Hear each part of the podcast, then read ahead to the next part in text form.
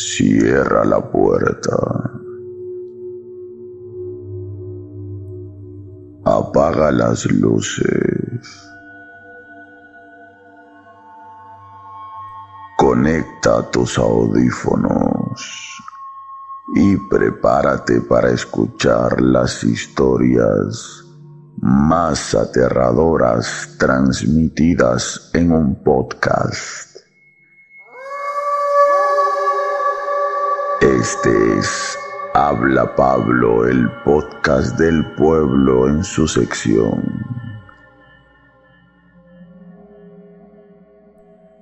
Historias para no dormir. Si esta noche no tienes ganas de dormir, este podcast es para ti.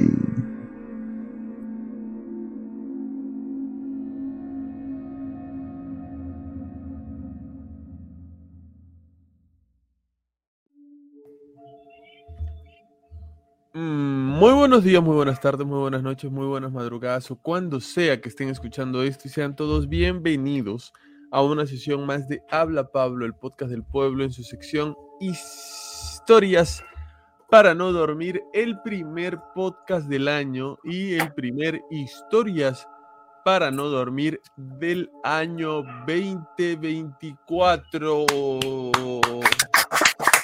Veamos. Sería el quinto año, creo, ¿no? Sería el quinto año del podcast, es verdad. El quinto ¡Wow! año Cinco años. Cinco, Cinco, años. años. Cinco añazos. Cinco Este. Estamos un poco eh, acontecidos, un poco agobiados, un poco todavía, eh, no sé, algo de, de las celebraciones queda todavía en nosotros, pero ahí estamos, ahí vamos. Estamos aquí reunidos una vez más para grabar nuestro bonito podcast, el bonito contenido que semana tras semana, mes a mes está saliendo con ustedes y lo estamos compartiendo. Desde la próxima semana, no se olviden, lunes 8 de enero, vuelve todo que en la cancha.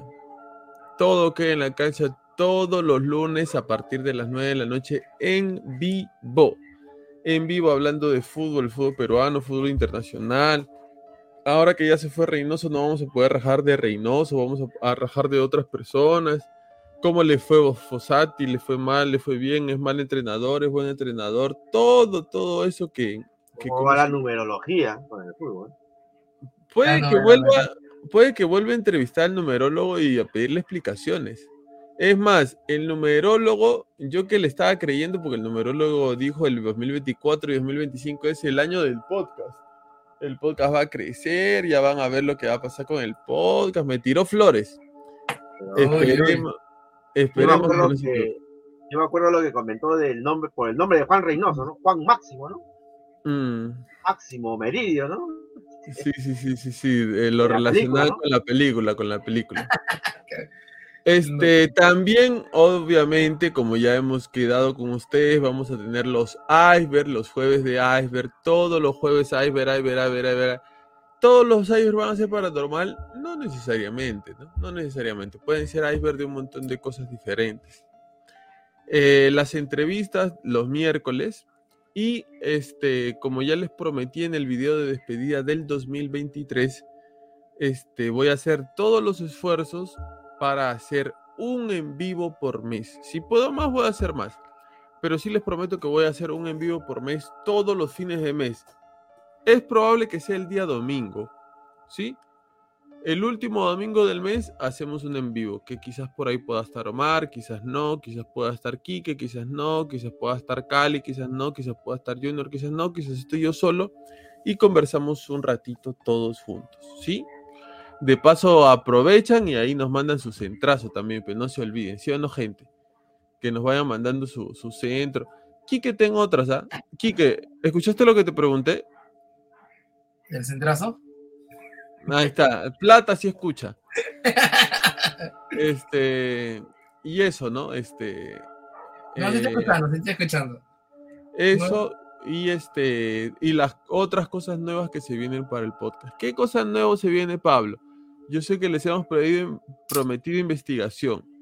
Les hemos prometido este ¿cómo se llama esto? Ir a, a lugares, ¿cómo se llama? Incursión urbana. Oye, podemos hacer una incursión urbana, ¿no? Eso no debe costar tanto. Es más barato, sí, cierto. ¿A dónde podría ser? Vayan dejando ustedes también sus comentarios a dónde les gustaría que vayamos. ¿ah? Sería A mí de interesante. repente me gustaría, me llamaría la atención ir a los pantanos de Villa, ¿no? A los pantanos de Pantano de Villa. Villa. Tú sabes que hay una. Yo, yo siempre he escuchado, no me consta porque no he visto noticias, pero yo he escuchado que no. eh, personas que me han dicho que los pantanos de Villa este, tiraban cuerpos. Ah, tú dices de noche. De noche. No, ni loco de noche. No, pero perdón. En los pantanos de Villa hay este hay turismo, ¿ah? Eso es lo que puedes te iba a decir. Eso es lo que te iba a decir. Sí, hay para hacer turismo, ¿no? Eh, por ahí hay una forma de entrar. Pero ¿por qué no vamos a, por qué no podría ser ir al presbítero? Porque se paga, Pequique. Pero no, pero no, no ¿cuánto se paga? Bueno, ya. No, no sé cuánto se paga, no he averiguado. ¿Cuánto se paga? No, no, sé que no es mucho, sé que los toros no son tan caros. Entonces, Quique Maurto va a auspiciar las entradas para el presbítero, señores. Por eso, por favor, ya penos. ya penos. Este, no, no, no, no sé, no. Aunque también hay, hay este, está el cementerio que supuestamente es el cementerio de Chorrillos, ¿no? Podríamos ir al cementerio de Chorrillos. No sé si ¿Dónde está el aperturado por el problema que hubo con, con, ¿Cuál, el con Turco. ¿De la policía? No, el cementerio de Surco, supuestamente a ese le dicen el cementerio de Chorrillos. Por cierto, en, la, en el día que estamos grabando esto, esto sale sábado, pero en el día que estamos grabando esto, es el aniversario número 163. ¿Sí? De- 163 de la creación de nuestro querido distrito Chorrillos. Un Ah, día pero- como hoy crea- se creó el gran distrito heroico El heroico. de San Pedro de los Chorrillos. Este, claro, podríamos ir al cementerio, ¿no? De Chorrillos, hacer un blog y ir al cementerio. Sería O loco. también sí. a, la, a- a la Cruz del Morro, ¿no? Porque la Cruz tiene su tiene su historia, ¿no? Pero que. Oye, mira, aguanta, aguanta, aguanta. ¿Sabes qué me estás dando una idea? Nosotros que tanto hablamos de chorrillos, de chorrillos, de chorrillos, podríamos hacer algún tipo de, in- no sé si incursión, pero un tour a partes importantes de chorrillos. ¿No? Sí, yo Claro. creo que sí, ¿no? Claro, como enseñando y compartiendo un poco lo que es el distrito.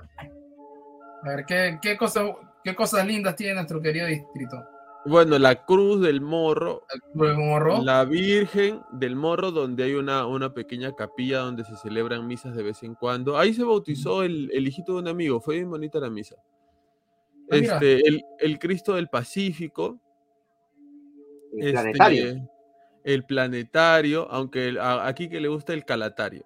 El planetario, este, el camino hacia la herradura, ¿no? Que ahí es donde supuestamente se encontró el dinosaurio, pues, ¿no? El más grande encontrado hasta ahora, este, en Ah. Claro, el perusaurio, el, no sé, algo así se llama. Este, podríamos ir a la Chira, ¿no es cierto? Así caminando, ahí Walter nos puede guiar. Este, podríamos enseñar este, la casa esa de los, de los supuestamente enanos que está abajo. Claro, de los enanos, sí me acuerdo, sí me acuerdo. Podríamos enseñar el túnel de la herradura. Podríamos enseñar la cancha de los muertos. Podríamos enseñar. A ver. Este, No, Una- bueno, la- en todos los estadios que hay en Chorrillos, ¿no? Oye, pero ahí ¿viste está-? Sí, pero hay algo, muchos no están del todo terminados. Pero bueno, podría ser, podría ser interesante, ¿no? Una- un bonito, bonitos vlogs, como Sí, conociendo yo un poco siempre he pensado Chorrillos. que en Chorrillos hay un montón este, eh, de zona turística, ¿no? Mira, yo, yo, yo he tenido la oportunidad de ir este, a Hilo, ¿no? Eh, estaba por el malecón de Hilo, ¿no? En Moquegua. y soy, te soy sincero, yo el malecón que es de la vista desde Miraflores hasta Chorrillos, para mí más espectacular ese malecón. El- ¿Sabes qué? Queda. Eso vamos a hacer. ¿Sabes por qué? Porque no vamos a gastar pasaje. También, también. Claro, Vamos en- vamos en bici, vamos en bici. claro, vamos en bici, vamos en, en la moto aquí, que vamos caminando y este, no gastamos pasaje y hacemos contenido. Para mí sería bacán hacerlo de repente tarde para la noche, ¿no? Para ver este... El escucha atardecer. ¿no? Claro. ¿Sabes cuándo Claro. podríamos grabar así el atardecer? Cuando vayamos a la playa. O sea, para hacer un, un contenido sobre la playa, ¿no? Tú sabes que la playa más visitada de todo Lima es Agua Dulce de Chorrillos. Sí. ¿No, no es cierto? Que ahora dice que el alcalde que le quiere poner un, un aforo, ¿no? Eh, sí he escuchado eso, he escuchado eso, ¿no? Pero 25 mil personas, ¿no? así le Quiere que ponga- no- así le, le ponga foro va a ser in- incontenible, así como ¿te acuerdas que en los este, en las piletas de agua que están abajo en el circuito no lo habían este lo habían vetado y al final toda la gente se metió con más ganas. Sí, ¿no? pero ahora, ahora, ya no, ahora ya nos están metiendo, hay seguridad y todo. Pero bueno, vamos a hacer eso, ¿ah? Se vienen entonces los vlogs conociendo chorrillos. Así se va a llamar, ¿está bien? Son las incursiones económicas. Incursiones misias. Inclusión de misa, Humilde. pues. Incursiones humildes, conociendo chorrillos se va a llamar. ¿O cómo quieren que se llame? ¿Qué, le- qué- qué nombre les parece? Yo creo que sí, ¿no? Conociendo Con- chorrillos. ¿no? Conociendo chorrillos, eh, abajo entre paréntesis, incursiones misias. Sí, porque hay, hay, gente que no conoce, muy aparte de las personas que, que no son de Perú, de, que, que ven el podcast, hay personas que miran el podcast, pero no son de, eh, no son de repente no son de Lima, ¿no? No, pues, y van a conocer nuestro lindo y precioso Chorrillo. Vamos a ir al cementerio también para que sea así medio tenebroso, ¿no? Aunque él no está en Chorrillos, ya después vamos a explicar por qué se le llama el cementerio de Chorrillos. Ya, queda nuevo contenido para el podcast. Blog Conociendo Chorrillos, entre paréntesis, incursiones misias. Ya está. ¿Cómo, será, perdón, ¿Cómo será ir al morro de, de noche, no? Podríamos ir al morro de noche, ¿no? Pero tendríamos Ala. que ir en el carro de alguien, ¿ah? Sí, ¿No sí, te sí, acuerdas, sí. ¿no te acuerdas que íbamos a grabar un podcast allá arriba toda la noche con Walter y con Carlo André? Habíamos quedado, pues, ¿no? Sí, pues, pero a las finales no subimos porque fue el tema de la pandemia, no me acuerdo qué pasó. Eh, pero será peligroso si vamos nosotros, ¿no?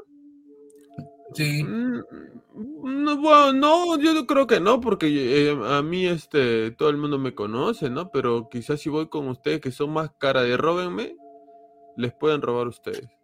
A mí me van a robar. No, tendríamos que ir con una caña, algo así. Pero bueno, ya.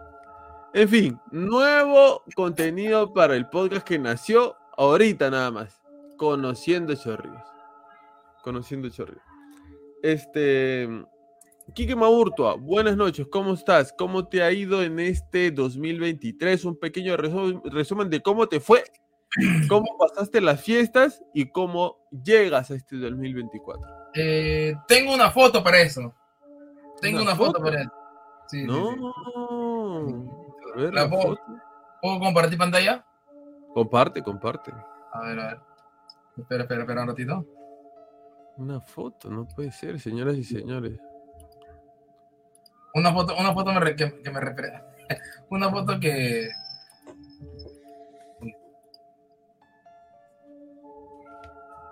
A ver, por favor. No sale nada. No veo Ay. nada aquí, ¿qué? No, que ya puse para compartir. Ah, ya, ok, ya la vi. A ver, a ver, a ver. Así lo pasé. ¿Qué es eso? Mi pie. Parece un... Es mi pie vendado. Ah, ah, ¿verdad que te chancaste el pie, no? sí, sí, no, que vas a ver, esto Ha sido. No, ha sido un año muy interesante. Mm. Ya porque, eh, bueno, lo, lo cierro, lo cierro, este, justo el 30 fue cumpleaños de un amigo y e hizo una pichanga y yo, bueno, por querer, yo, yo tapo, ya yo tapo, así que estaba tapando todo acá. No, no, no, no, no, no. Tú no, tú no tapas, Kike. tú dices que tapas. Otra cosa es Los tapar. goles, los goles que edito me avalan. No, no, no. Es que son cosas diferentes, Pequique. Yo puedo decir que soy el mejor delantero de, de, de Tocho Ríos y otra cosa es que lo sea. Ya bueno, yo digo que tapo. Yo está, digo que-. Yo digo que tapo. Flores en, en, en bloopers. Sí, sí. Yo digo que tapo. O bueno, me gusta Ah. jugar de arquero. Me gusta jugar de arquero. Ay, pe- precioso, precioso. Ahora sí. Me, gu- me gusta jugar de arquero y, como te digo, fue, era el cumpleaños de un amigo. Este. ¿Cómo se llama esto? Ya, era, cum- era cumpleaños, cumpleaños de un amigo y, y, bueno, hizo una pichanga, ¿no? Hizo una pichanga por su, por su santo. Hizo una pichanga por su santo y la cosa es que en determinado, en, en determinado momento del partido, bueno, pues como era un partido así tranquilo, no, o sea, no, no, no era que estamos apostando o que haya así alguna exigencia. Este, yo salgo a un rato a, a correr, no a jugar, ¿no? Ya, ya no, ya no tanto a tapar. Y en, un- en un- en un mal movimiento, eh, giro mal el cuerpo y mi pie se engancha en el gras y se dobla, pues, para adentro. Ya. Y, mi, y, mi, y mi tobillo le dijo, me, me dijo, estoy cansado, jefe. Porque, que se fue el cacho, pues. No, estaba malazo, estaba malazo. ese- Cansado que le digas a la gente que mido 43 centímetros. Espera acá. La cosa es que ya, bueno, me, me, me luxé el tobillo, ¿no? Este, se me hinchó, todo con hielo, con crema, ¿no? Y el 31 justo con unos amigos eh, estábamos organizando una fiesta en la terraza de la casa de mi enamorada. Así que por eso, por eso es la, la foto, porque estaba, así recibí el año con, con el pie vendado. Ok, ¿y qué esperas? ¿Qué expectativas tienes para ti en este 2024 y para el podcast, hermano? Bueno, eh, expectativas eh, para mí. Bueno, puedo decir que este año ha sido, el, el 20 el 2023 ha sido muy interesante porque lo empecé desempleado, este, con, mucho, con, con muchas dificultades, este, no solamente laboral, sino también personal, y que lo, lo termino de una manera muy interesante, ¿no? O sea, con, con- no solamente con trabajo, sino en este caso ya empezando una relación, con, como digo, con, con mi patichu. No, este. En, mi- en el, en el caso Lo de. que pasa, señoras y señores, y yo lo digo a ver, a ver. como amigo y como una persona con experiencia, más experiencia de la que tiene Kike. Lo que Ya. pasa es que Kike se engancha muy rápido cuando se enamora. Yo, yo, yo- eh, escúchame, yo como el amigo que soy de Kike y el hermano, porque yo lo he visto Kike de chiquito, le digo, Kike, anda despacio, anda con No, cuidado. ¿Por qué le digo eso? ¿Por qué? Porque yo no lo quiero ver feliz, no. Porque yo no quiero que él sonría cada mañana, cada que se despierta y ve la foto o un mensaje de su patichú. No. Se lo digo porque como hombre de experiencia, y creo que en esto Omar me va a apoyar, en las relaciones que recién empiezan uno tiene que ir despacio. ¿Por qué? Porque luego pasa algo, el amor se acaba, a uno lo engañan o a uno le dicen hasta aquí nomás, o algo pasa y las relaciones terminan y uno sufre. Yo no es que le quiera evitar el sufrimiento a Quique, porque del sufrimiento a veces es de donde más se aprende. Lo que quisiera es que Quique aprenda, pero no aprenda tanto, porque me va a doler como su hermano verlo sufrir. Es, con esto quiero decir que su relación se termina mañana, no. Con esto quiero decir que van a terminar pronto, no. Sino que Quique es una persona que se engancha muy rápido. Y eso, lamentablemente, puede jugarle una mala pasada en el momento en que, por alguna razón, porque así es, pueda terminar su relación. Es lo que yo desde mi corazón te digo. Anda, ¿cuántos meses tienes con? No cumple un año. No, todavía. Por eso digo, por eso solamente estaba haciendo un comentario de cómo cierro el año. Claro. No, no, no solamente. Pero no, yo no lo digo por lo que has dicho, yo lo digo porque te veo y por eso Ah, te ya. digo, por eso te digo, ve despacio, enamórense lo que se tengan que enamorar, pasen las fases que tengan que pasar y sigan consolidando su relación. Porque si uno a veces se acelera, eh, termina dañando también la relación y termina uno sufriendo mucho. Te lo digo yo, que soy un hombre que ha sufrido muchísimo por la relación que tengo ahora. no, mentira, mentira. Está, durmiendo, ¿no? Mentira, mentira. Omar, ¿tú opinas igual que yo o, piensas que estoy equivocado? Bueno, que no, yo no, realmente que yo no, yo no le veo, aquí que frecuentamos por por, por el tema virtual, ¿no? Pero yo, la- yo no, a mí no me puede constar si es tanto así como tú dices, ¿no? Tendría que verlo de repente, cómo sale en pareja, cómo está, ¿no? ¿Qué es lo que opina, qué es lo que habla, man? Pero... Ok, ya. Un cero a la izquierda, señor Cruces. Quique, eh, me dices que cierras tu 2023 con una relación, ya bueno, con un trabajo. Este, ¿Y qué expectativas tienes para este 2024? Bueno, eh, más que todo, concluir algunos proyectos personales este, a nivel también académico, también este, a nivel laboral, porque también ya este, uno, uno de los anhelos que justo yo me planteaba, que entre eh, más o menos en la edad que tengo, ¿no? En la edad que tengo era com- comenzar a empezar ya algo más propio, ya no tanto, no solamente trabajar este, en una empresa, ¿no? Sino también poder generar algo ya que sea propio de mí, no, propio mismo, algo que sea propio para para justamente eh, emprender, pues, ¿no? Emprender. Así como el podcast Habla Pablo, el podcast del pueblo. Que es un de de- emprendimiento Claro, claro. que claro. tienen que apoyar, señores y señoras. No se olviden, su sensei, para poder, este, para poder, Y nada, este, Y nada, y, para, y, este, para pagar la, la- la- el gimnasio de Omar. ¿Y qué más? No, y también esta expectativa con el podcast, pucha. Creo que tú ya les mencionaste hace un momento, ¿no? El poder este. Eh, salir, o sea, ya sal- salir, salir de. No solamente, como dijimos con, lo- con el tema de la, de la mujer vampiro, sino también poder salir a hacer estas investigaciones, poder este, hacer este contenido ya un poquito más dinámico. No, no, eh, no solamente. No solamente este, grabar como siempre lo grabamos, sino también, este, también poder estar interactuar a, a a, a la par, ¿no? ¿Por qué no también grabar este, o sea, tener algún, algún- algunos capítulos donde podemos estar los tres literal en una, en una sala y poder ahí hacerlo, o sea, hacerlo más orgánico de lo que ya es. Ok, es verdad, es verdad, sí, podríamos hacer eso también en algún momento. Y este, ahí te iba a preguntar algo más, pero ya se me fue. Bueno, ya ni modo, se me fue, se me fue la idea. eh, te iba a preguntar algo, algo referente a eso. Oh, cuando, cuando me acuerdo te pregunto. Omar Cruces, ¿cómo pasó usted su año nuevo, su Navidad? ¿Qué le regaló este el viejito Pascuero, Papá Noel? Ah, verdad, ya sé lo que te iba a decir Quique y Omar. En el video de despedida que hice del 2023, yo dije, cuando empezó el 2023, yo decía para mis adentros, voy a llegar a los mil antes que termine el año. Y llegamos a los mil antes que termine el año. Como yo sé que Kike no ha visto el video, Omar sí lo ha visto, pero yo sé como que Kiko no ha visto, no sabe cuánto ha sido la meta que yo me he propuesto para este año. Pero solamente te voy a dar tres oportunidades, Kike, para ver si le atinas. ¿Cuánto crees que yo he promediado que vayamos a hacer finalizando 2024? 5000. Tienes tres opciones ya, 5000,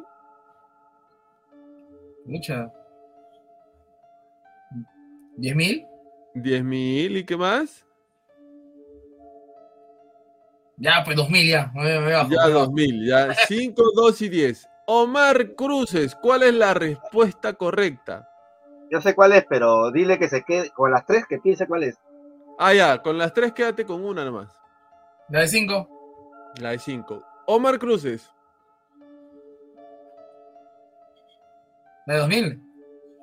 2000. ¿cu- ¿en qué momento he dicho 2000? ¿Qué te 2000? 10.000. No, Sí, tú has dicho ¿La 2000. atiné? no, sí, yo dije 10.000. Y nosotros Ah, vamos la a cerrar. Llueva, truene o relampaguee. Vamos a cerrar este 2024 con 10.000 suscriptores. ¿Qué vamos a hacer?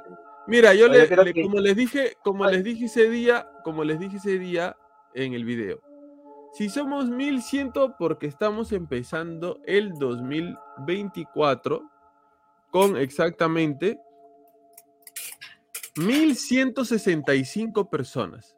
1165.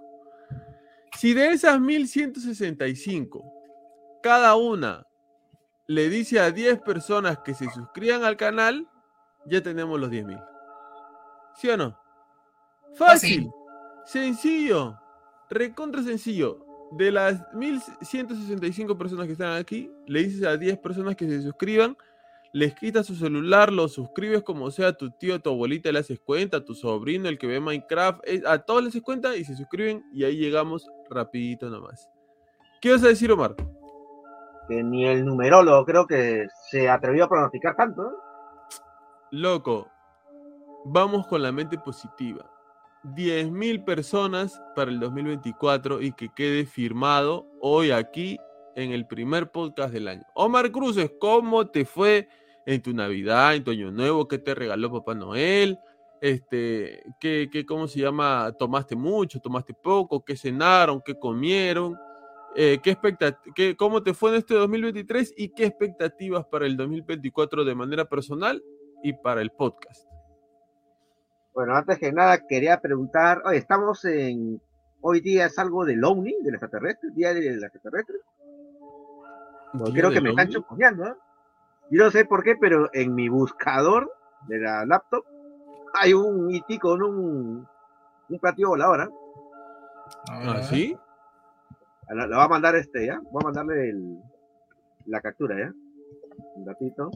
Pero medio raro, ¿no? O sea, siempre decimos, no, nos están chuponeando, nos están, este, a mí no me sale nada. Voy a voy a capturar para que para que salga todo el, la gente del podcast. Pero es medio medio raro, ¿no? Yo no sé por qué en mi buscador sale el, el icono de, de Unity con, con una Uni. Me están ¿A ti nomás? Están chuponeando, no sé, este. Pero bueno, comparte, por favor.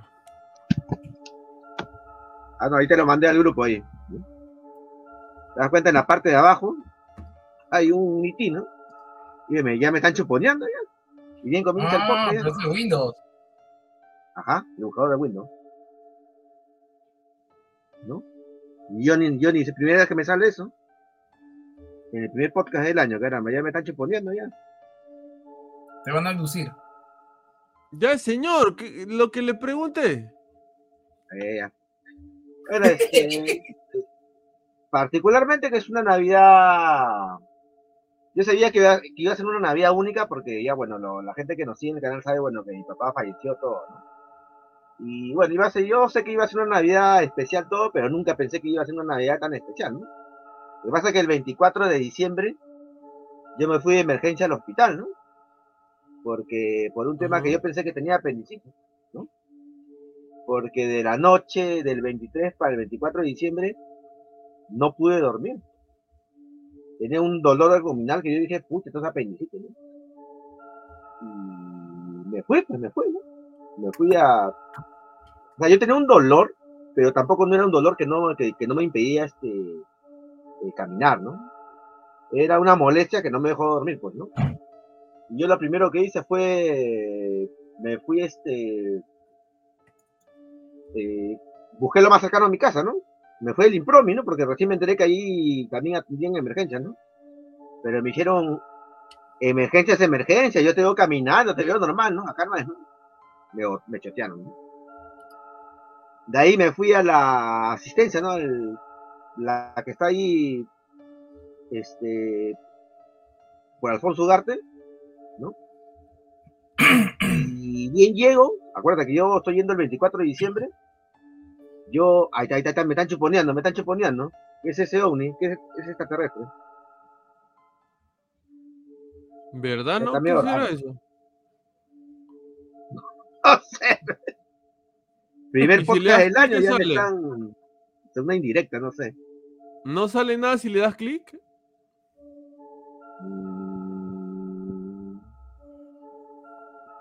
No, no, no me ha salido. Uy, está con miedo, Marcos. Pero bueno, ya. Continúa, Omar, con tu relajo. Digo relato. Bueno, de ahí me voy a la asistencia que está ahí por la avenida Alfonso Ugarte. ¿no? Y yo bien estoy llegando, veo todos los doctores que están afuera, ¿no? Celebrando. Los Yo estoy doctores llegando. celebrando. Sí, Estaban Celebrando. conversando, estaban, estaban trabajando, pues, ¿no? Y yo bien llego, veo un cartel que dice posta en mantenimiento, ¿no? Hay atención. Yo voy entrando y lo veo a todos los doctores, enfermeras, ¿no? Doctor, un favor, pero tengo este problema. Yo solamente quiero que, me oculte para saber si tengo apendicitis o no, ¿no? De repente me dijeron, no, no ves el letrero, estamos en mantenimiento, no atendemos. Pero doctor, yo quiero saber nada más. Ya me dijeron, vete al hospital nomás, ¿no? Me fui al hospital, llegué a las 11 de la mañana y salí como a las 6 de la tarde, ¿no? Me sacaron mis placas, mi examen de sangre, ¿no? De ta, ta, ta. Bueno, no, no, no era apendicitis, pues, ¿no? Era un problema, un problema estomacal, pues, ¿no? Pero yo lo asocié con la apendicitis, ¿no? Y de ahí me fui, es el 24, pues, ¿no? La noche la cena de Navidad, ¿no? Yo ya había quedado con mi hermano que iba a cenar en su casa, ¿no? Pero, y bien llegué a su casa a las 8 de la noche, chapé sofá, me quedé dormido y me levanté a las 2 de la mañana. De repente para comer. Estaba cansado, me- todo el día estaba. Estaba mal. No acuérdate, estaba. eh, todo el domingo, eh, del sábado 23 para el domingo 24, yo no he dormido por la, por la dolencia que yo pensé que tenía apendicitis. No dormí nada. Salí del hospital a las 6 de la tarde, llegué a mi casa, me bañé, me fui a la casa de mi hermano. No he descansado bien, pues. Estaba con un trajín, pero fuerte. Chapé, como te digo, chapé sofá y me, me desperté a las 2 de la mañana, ¿no? Ya mi hermano me había guardado un plato ahí de, de la cena de Navidad, ¿no? Ah, me la comí, miré un poco de películas y no, me eché a dormir. Y así la pasé la Navidad, ¿no? Y Yo pensé que yo pensé que yo me la iba a pasar este internado. Yo dije, ya, me van a extirpar el apéndice, ¿no? No, Yo incluso antes de irme al hospital, dije, mejor voy a mi casa y agarro mi mochila y ya me llevo mi pijama, mis sandalias, mi toalla. porque Eso es lo que te piden cuando te van a operar, ¿no? Tus cosas de aseo personal para el paciente, sus pijamas, sandalias, etcétera. Ya, pero ya dije, ya muchas cosas, ya me voy de frente, ya. No, quiero perder más tiempo, ¿no? Bueno, y así pasé este, así pasé la Navidad, pues, ¿no? Y lo más triste es que saliendo del hospital, me contagio, no sé si de COVID o de gripe, pero estaba mal, pero no gripado, ¿no? Toda Yo creo ¿no? que ha sido gripe, ¿ah? Porque yo también he estado con un poco de gripe, ya se me pasó y bastante gente, ¿ah? El que menos se ha gripado. ¿ah? Tanto sí, tanto sí que, por ejemplo, en mi trabajo nos dieron, nos- estamos ahorita en teletrabajo hasta el 8 de ene- enero por el tema de gripes. A mí algo que me sorprendió cuando fui al hospital, porque yo fui por emergencia, oye, me asombró que estaba vacío el hospital para la cantidad acostumbrada que uno ve de gente, sobre todo en emergencia. ¿no? Parece que la gente, por ser 24 de diciembre, se abstenió de ir a, a atenderse. ¿no? Abstuvo. eso, se abstuvo de ir, ¿no? Porque yo, cuando yo, las veces que yo he ido ahí por emergencia, cuando he acompañado a otros familiares, yo he visto la tercera parte de lo que es habitual, ¿no? Y porque si no fuera por eso, yo que ingresé a las 11 y salía a las 6 de la tarde, y de repente salía a la, a la medianoche, ¿no? Si si era la cantidad acostumbrada, pues, ¿no? Ujú. Y como te digo ahí, bueno, pesqué un resfriado, no sé si era COVID, pero así estuve hasta el 31, pues. ¿no? Ya más o menos ya mucho mejor, ¿no? Y bueno, para el 31 también este, este, estuve ahí en la casa de uno, de, un- de una tía, ¿eh? vive en mi, en, en mi barrio mismo, pues. ¿no? Ahí, ¿no? Con mis primos, conversando, ahí la cena na- eh, de Año Nuevo, ahí conversamos, ya volví a mi casa, ya, ya realmente a chapar cama, ¿no? Porque está, estaba matado, también con el tema de, la gripe que estaba recién, este, estaba en recuperación. Y ya, pues fue una, la verdad que ha sido una Navidad en Año eh, muy singular, ¿no? ¿No? Eh, siempre, ¿no? Con la tristeza de que ya no está nuestra familia, ¿no? Porque ya, ya, pero siempre con la esperanza de que todo no acaba en esta, en esta vida terrenal, ¿no? No de que hay una vida más allá, ¿no? Eh, Más allá, ¿no? Donde nuestros familiares están, están usando ya de la, del paraíso, pues. ¿no? Tan solo nos están esperando. pues. Y bueno, este, y espera para este, para este año 2024, bueno, este, bueno, este, en, en el tema del podcast, el podcast sigue creciendo. pues. Pero para poder crecer también necesitamos este, que la gente nos colabore. a veces me puedo pensar, ¿no? De, la, de todas las visualizaciones que tenemos por, por cada capítulo del podcast, sea por los icebergs o la historia para no dormir, yo me pongo a pensar, ¿no? ¿Qué sería si de repente, por cada persona que ve un, un capítulo, nos yapearan un, un sol nada más? ¿no? Un sol. Yo creo que con un sol nada más. Por cada persona que ve, ¿no? por cada visualización que yo veo, ¿no? Yo creo que con ese sol, por cada persona que va a visualizar cada capítulo, podríamos hacer grandes cosas. Obviamente que ya lo recontra sacaste cuenta porque Omar Cruz, para los que no se acuerdan, es contador. En una nada más ya sacó pluma y dijo, acá está el negocio. La, la- la verdad que sí, ¿ah? Para ya desde un momento de las incursiones humildes ya a las incursiones más este más, onerosas. De, de un momento a otro vamos a estar en incursión en Miami, incursión en Grecia. Eh, Esto es así, esto es así. Pues, vamos a llegar, muchachos. 10.000 cerrando 2024. Lo, lo, lo, ¿cómo se llama? Me adelanto y digo que así va a ser. 10.000. Bueno, este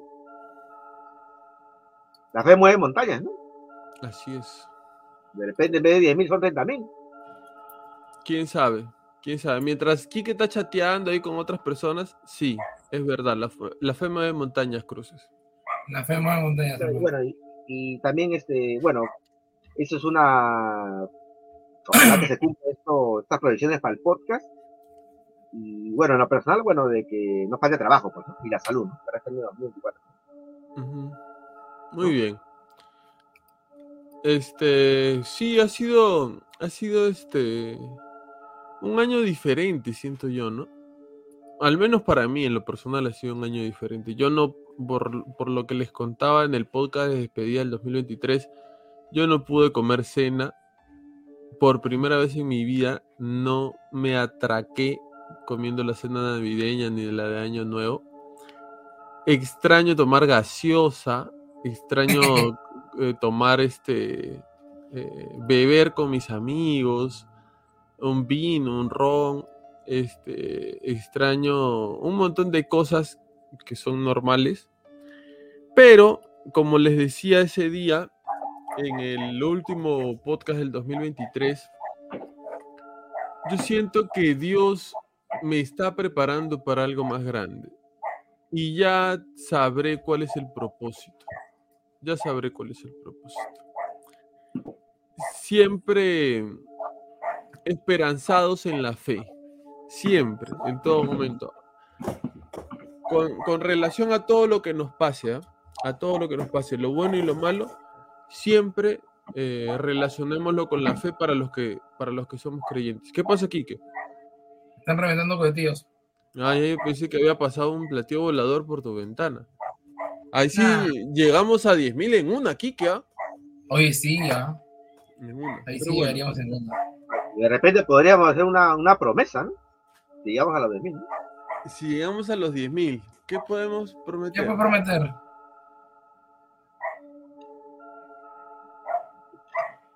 Mejor no prometemos Una- nada. Una cena, una cena con los miembros. Mm, interesante. ¿Ah? Interesante. Una cena con los miembros. Y no voy queda que vive en Japón. Ya, pues, de manera virtual. ¿no? El videollamada hacemos. Ahí está. Una cena con los miembros que por el momento son tres. Si llegamos a los 10.000. ¿Está bien? ¿Queda Ya. cerrado? Sí. Listo. Bacán. En el, en el, ¿cómo se llama? En la terraza de Patichú. Normal, ¿ah? Yo cocino y Omar mosea. Yo como. Mient- Mientras Quique está tocando este, la cucaracha. ¿Está bien? Pasa el sombrero. Quique pasa el sombrero. Este, para profundizar, comenzar a profundizar en el tema que hoy nos agrupa, nos reúne, yo les quería preguntar una cosa. ¿Cómo es que cambió su vida el Internet? ¿Ustedes se acuerdan? ¿Cómo es que, que lo cambió todo el tema del Internet para el tema de su, de su juventud, de su niñez? Se los pregunto porque mucha gente ve la revolución del Internet como la revolución que sucedió cuando llegó la televisión, ¿no? Cuando mucha gente únicamente escuchaba radio y su forma de, de comunicación, de escuchar otras cosas era la radio. ¿Cómo son las cosas y cómo va cambiando el mundo que ahora este, vuelve algo parecido a la radio que es el podcast? Que podría decirse que es una combinación de radio con otras cosas más, ¿no? eh, la, la historia es cíclica. La radio supuestamente ya, ya cada vez menos gente escucha radio, mucha más gente comenzó a ver televisión, ahora mucha menos gente ve televisión, ahora consume mucho más internet. Dicen que el streaming está matando la televisión. ¿Qué cosa es el streaming? Este, son páginas por internet en donde uno puede ver lo que a uno le dé la regalada gana. Si a ti te gusta el Chavo el 8, como a Michigan, hay canales en stream que pasan todo el día el Chavo del 8. A ti te gusta Cantinflas, todo el día Cantinflas. Canales que pasan todo el día misterios sin resolver. Canales que pasan todo el día este, dibujos de Cartoon Network an- antiguos. La Oye, vaca sí y el pollito, este, Ed, Ed y Eddie, ¿no? ¿A ti te gustan las películas mexicanas? Canales que pasan todo el día películas mexicanas. ¿A ti te gusta el, eh, el- el universo este, cinematográfico de Marvel? Hay canales que pasan todo el día todas las películas del universo cinematográfico. Entonces, ya no es tanta la, la dictadura de la televisión que te impone qué es lo que tienes que ver y tienes que ver esto y como, como a veces pasan en un canal de acá de la televisión peruana y en estreno para el Perú el auto fantástico. El auto fantástico es de los 60 70 creo. Ya este cómo se llama ese, carro debe estar demolido este quite el auto fantástico de cómo se llamaba el, el- el actor este Michael Landon.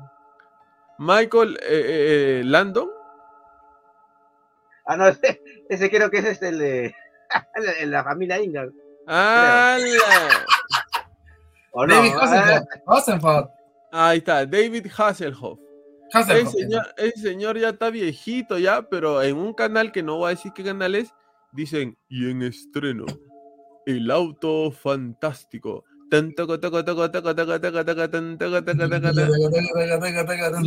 Loco, loco, ya la televisión pierde, pierde peso eh, al, al, ¿cómo se llama?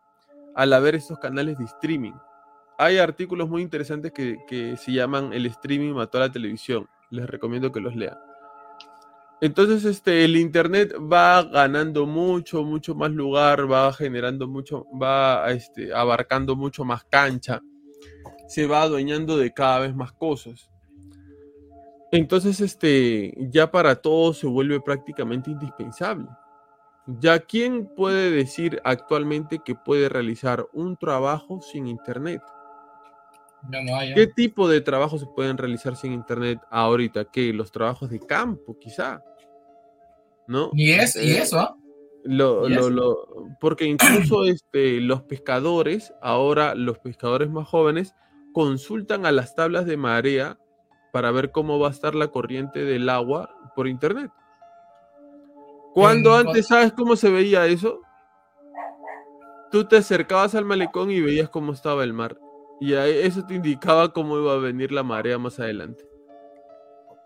Entonces, Hasta de repente para los que están navegando mar adentro, sacan su aplicativo, señalan el celular este a, a- a la noche o al cielo y le sale un mapa de cómo están la- las estrellas para más o menos guiarse por dónde están, ¿no?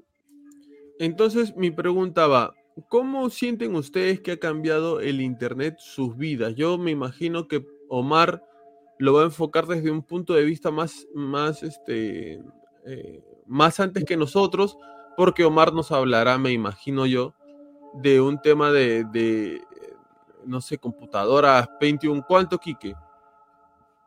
La, la, la, la, la 21. La Pentium 1, ¿no? Este, no sé, de... No he trabajado con DOS, ¿eh? la miércoles. Entonces, DOS, este, DOS, mm. Omar. Cruces, Omar Cruces, este, coméntanos un poco primero tú, ya que Kiki es un poco más contemporáneo a mí, el tema de, de cómo cambió tu vida el internet. Bueno, yo. Yo te podría decir que en el colegio, en los tres últimos años, llevé cursos de computación e internet, ¿no? Pero todo era en la pizarra, ¿no? Nunca chapé computadora. Y qué irónico la educación, ¿no? Cursos de computación sin computadora. Ya en la universidad, ya este. Yo, yo aprendí el tema, yo descubrí el tema del, del internet en la universidad. Pero ¿cómo así? Porque cuando nos tocaba hacer trabajos, ¿Qué año era más o menos? es el año 99, Ok. ya, ya, ya existía el internet en esa época, ¿no? Ya estaba el Google, ¿no? Este, pero en esa época yo no, yo desconocía porque no tenía la necesidad de utilizarlo como una herramienta de buscar información, ¿no? Y en la universidad, cuando empezamos a hacer los, eh, los grupos, yo decía, pucha, hay que ir a la biblioteca, pero la biblioteca de la universidad más, más misia, nos vamos mejor a la biblioteca del, eh, a la Biblioteca Nacional, ¿no? Y mis compañeros me decían, no, pero podemos buscar en, en internet. Yo decía, ¿inter qué? Internet me decían, ¿no? Y ahí descubrí el, ¿no? Ah, Esa es una nueva biblioteca, decía Omar, es una nueva enciclopedia que han sacado, pensó que era el Lexus. Oye, si yo lo máximo que tenía era este, el- algo que se llamaba la enciclopedia en carta. Era una, lo que te debe Una decir en biblioteca carta, virtual. pues. Ah, en no, yo, sí ¿no? tu- yo sí tuve el Lexus, ¿ah? Pero yo tuve el Lexus, mira cómo son las cosas, ¿ah? Mi mamá llegó a comprar el Lexus, pero le salió tan, tan, tan caro que ella solamente compró uno de los tomos, porque venían por tomos. Entonces, cuando nosotros necesitábamos buscar algo, ella decía, busquen en el Lexus, pero solamente estaba desde la letra C hasta la letra K, ponte. Entonces, si querías buscar abeja, por ejemplo, no estaba pues en el Lexus. Buscabas camión, carrito, no sé, ese tipo de información. Porque estaba hasta cierta letra nada más, no estaba la enciclopedia completa.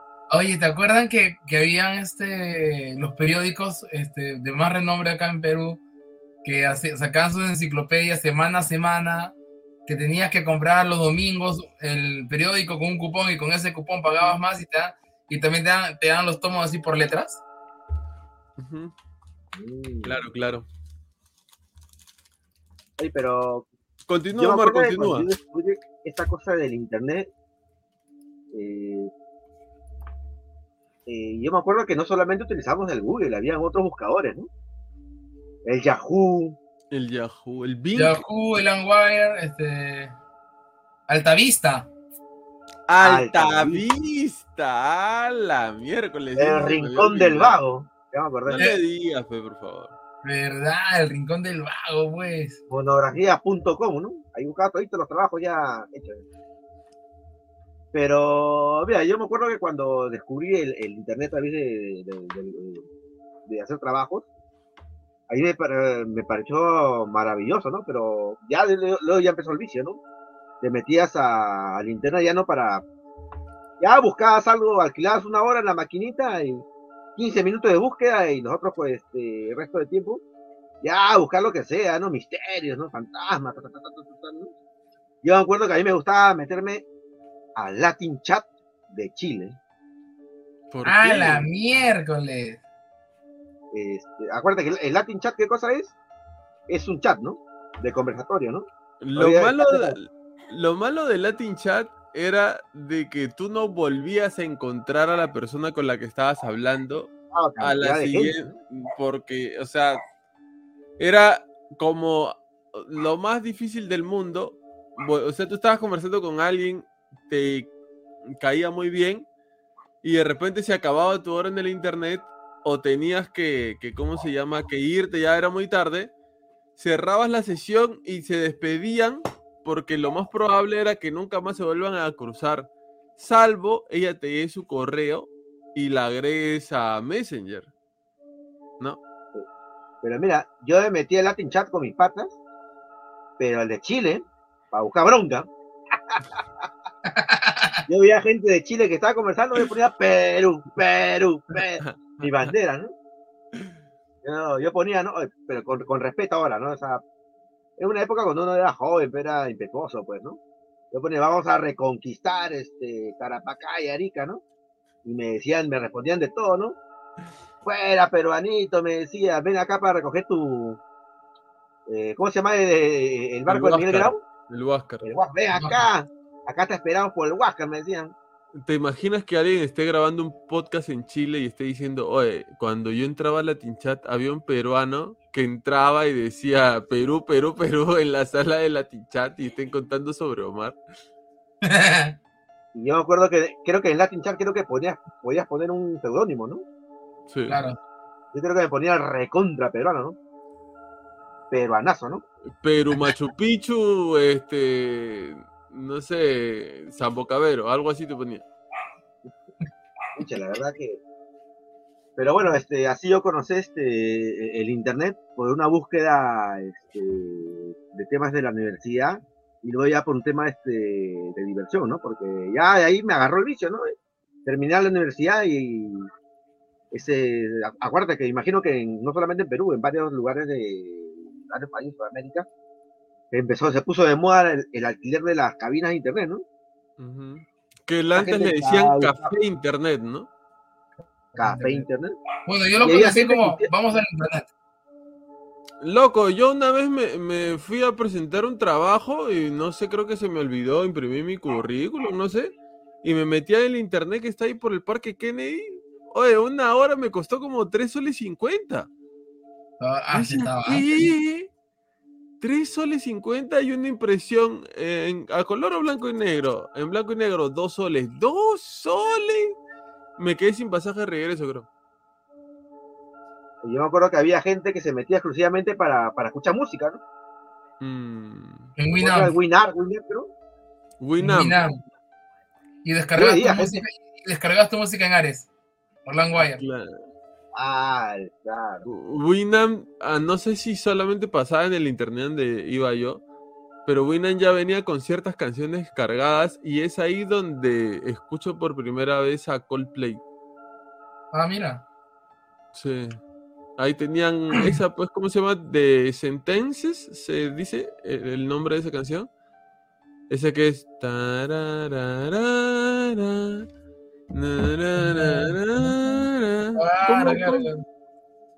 Ay, no, no me acuerdo. Yo soy malo para el inglés. Yo soy malo para el inglés. Eh, Pero algo que yo me acuerdo de las cabinas de internet era que a veces había, en esa época ya había el, el- el Messenger, pues, ¿no? Yo me acuerdo Claro. que había gente que se olvidaba de cerrar su Messenger, ¿no? Ah, Ah, siempre hay uno. Yo a veces me metía y encontraba que estaba abierto el Messenger, ¿no? Yo sí, yo sí era respetuoso, ¿no? Yo lo cerraba. a ver, así se dice, así se dice. The scientist. The scientist. The Sci- scientist. The scientist. ¿Se escucha? The scientist. The Scientist. Ah, no, no sabía que se significaba el, el científico o la científica. Ujú. Pero bueno, dale Omar. Pero mira, antes del internet yo ya había descubierto el, el intranet. El intranet. Ah, eh, eh, acuérdate, el internet es una red internacional, ¿no? Pero el intranet es, es, un- es una red que es interna de algo, ¿no? Yo Ah, claro, ok, sí, sí, sí. en la universidad sí, sí descubrí, eh, sí descubrí eso, ¿no? Que, que podíamos conversar entre, habían tantas computadoras en, en una aula y nosotros podíamos conversar entre nosotros, ¿no? A pesar que estaba dictando. Oye, yo tengo una anécdota, ya, ya, ya- ya me acordé. Yo, estoy, yo he llegado a estudiar con DOS, pues, ¿no? DOS son esas pantallas antiguas, donde el fondo es negro, ¿no? Y las letritas son en amarillo, ¿no? Con naranja, ¿no? Y todos No, no, eso, Blanco, ¿no? eso sí, no, no, en mi vida vi eso. ¿ah? Ah, yo he llegado a trabajar con el equivalente de Word, era Word Perfect. El equivalente de, creo, de, de Excel era QPro, ¿no? Este, imagínate una película donde hay una computadora del año 60, 70. ¿Te imaginas todo el fondo negro con las letritas amarillas o blancas, ¿no? Ujú. Así se trabajaba antes, ¿no? Pero yo me acuerdo de que en, en nuestra clase de computación había un, este, ya yo, había un señor que era mayor, pues, ¿no? Tenía cincuenta y tantos años, pues, mayor, casi para los 60, ¿no? Y yo le jugué una broma, ¿no? Lo que pasa es que yo, en, en esas épocas, cuando tú cometías un error en- en- en la computadora, te salía un mensaje de error, ¿no? Pero el error era que toda la pantalla se ponía este, roja, ¿no? Y salía un mensaje en inglés, ¿no? Error, error, o, o en inglés, danger, danger, danger, ¿no? Y a mí me sale un error así, pantalla roja, danger, danger, danger, ¿no? Y yo le digo a mi amigo, ¿no? El señor de 60 años, ¿no? Oye, la computadora va a explotar, ¿no? hay que escapar de acá. Oye, no te miento. El señor se aventó debajo de la mesa. Toda la, toda la gente, ¿qué pasa? ¿Qué pasa? Oye, nada, no es para tanto, digo, ¿no? Es una bromita, pero. Pero así reaccionó este señor de 60 años al confrontarse por primera vez con la tecnología, ¿no? ¿No? Pensó que de verdad iba a explotar la computadora, ¿no? Y este, ¿tú sientes que a la, a la larga como que te facilitó mucho, mucho la vida, nos facilita la vida? Eh, sí, este, como tú decías hace, rato, ¿no? Trabajo de oficina, todo se hace con internet, ¿no? A- en, en- en mi caso personal, a mí me facilitó porque en mi trabajo hacíamos mucho formulario este, eh, manual. ¿Qué es un formulario? Agarras un, una hoja preimpresa y hay que, hay que llenar los datos, ¿no? A ver, por decir, por decir ejemplo, todos sabemos que existe la AFP, la ONP en el Perú, ¿no? Cuando una empresa quiere declarar la, la AFP mensual, tienes que declarar todos los trabajadores que están en planilla, ¿no? sus datos, ta, ta, ta, ta, ta, ta, y lo que va a aportar. ¿no? Pero en esa época, en la época cuando no había internet, no había, y no había computadoras, ¿qué pasaba? De que agarras un formulario preimpreso y te pones a, a llenar, ¿no? Fila por fila, todas todos los nombres y datos que caben, este, que cabían en una, en una A4 preimpresa, ¿no? A mí me pasaba que faltando ya la última, eh, la última fila para llenar el último nombre, me quedaba dormido, ¿no? Y ¡juaj! me salía un arañón, ¿no? Ah, la tenía que volver a, a volver a escribir, este, sacar otra hoja preimpresa, otro formulario preimpreso, ¿no? Pero el internet nos facilitó todo eso, ¿no? Porque ya todo se hacer por computadora, ¿no? Equivocadas lo corregían, ¿no? Ya no había la necesidad de ir al banco, porque en esa época cuando querías declarar impuestos, o en este caso declarar este, el AFP, aparte de llenarlo a- de manera escrita el formulario este, preimpreso, tenías que ir hasta el banco y presentarlo, ¿no? Ahora con el internet este, te, te comes todo ese, ese trámite, ¿no? Lo haces por internet y lo declaras de manera online. ¿no? A mí sí, personalmente, el internet me, me facilitó varias cosas, ¿no? Quique, ¿tú qué recuerdas cómo fue tu primer contacto con el internet? Bueno, yo recuerdo eh, las cabinas de internet por los juegos, los juegos en red. Oh, yo he sido viciosazo de, por ejemplo, Counter. Y yo me, yo me acuerdo. yo- Ajá.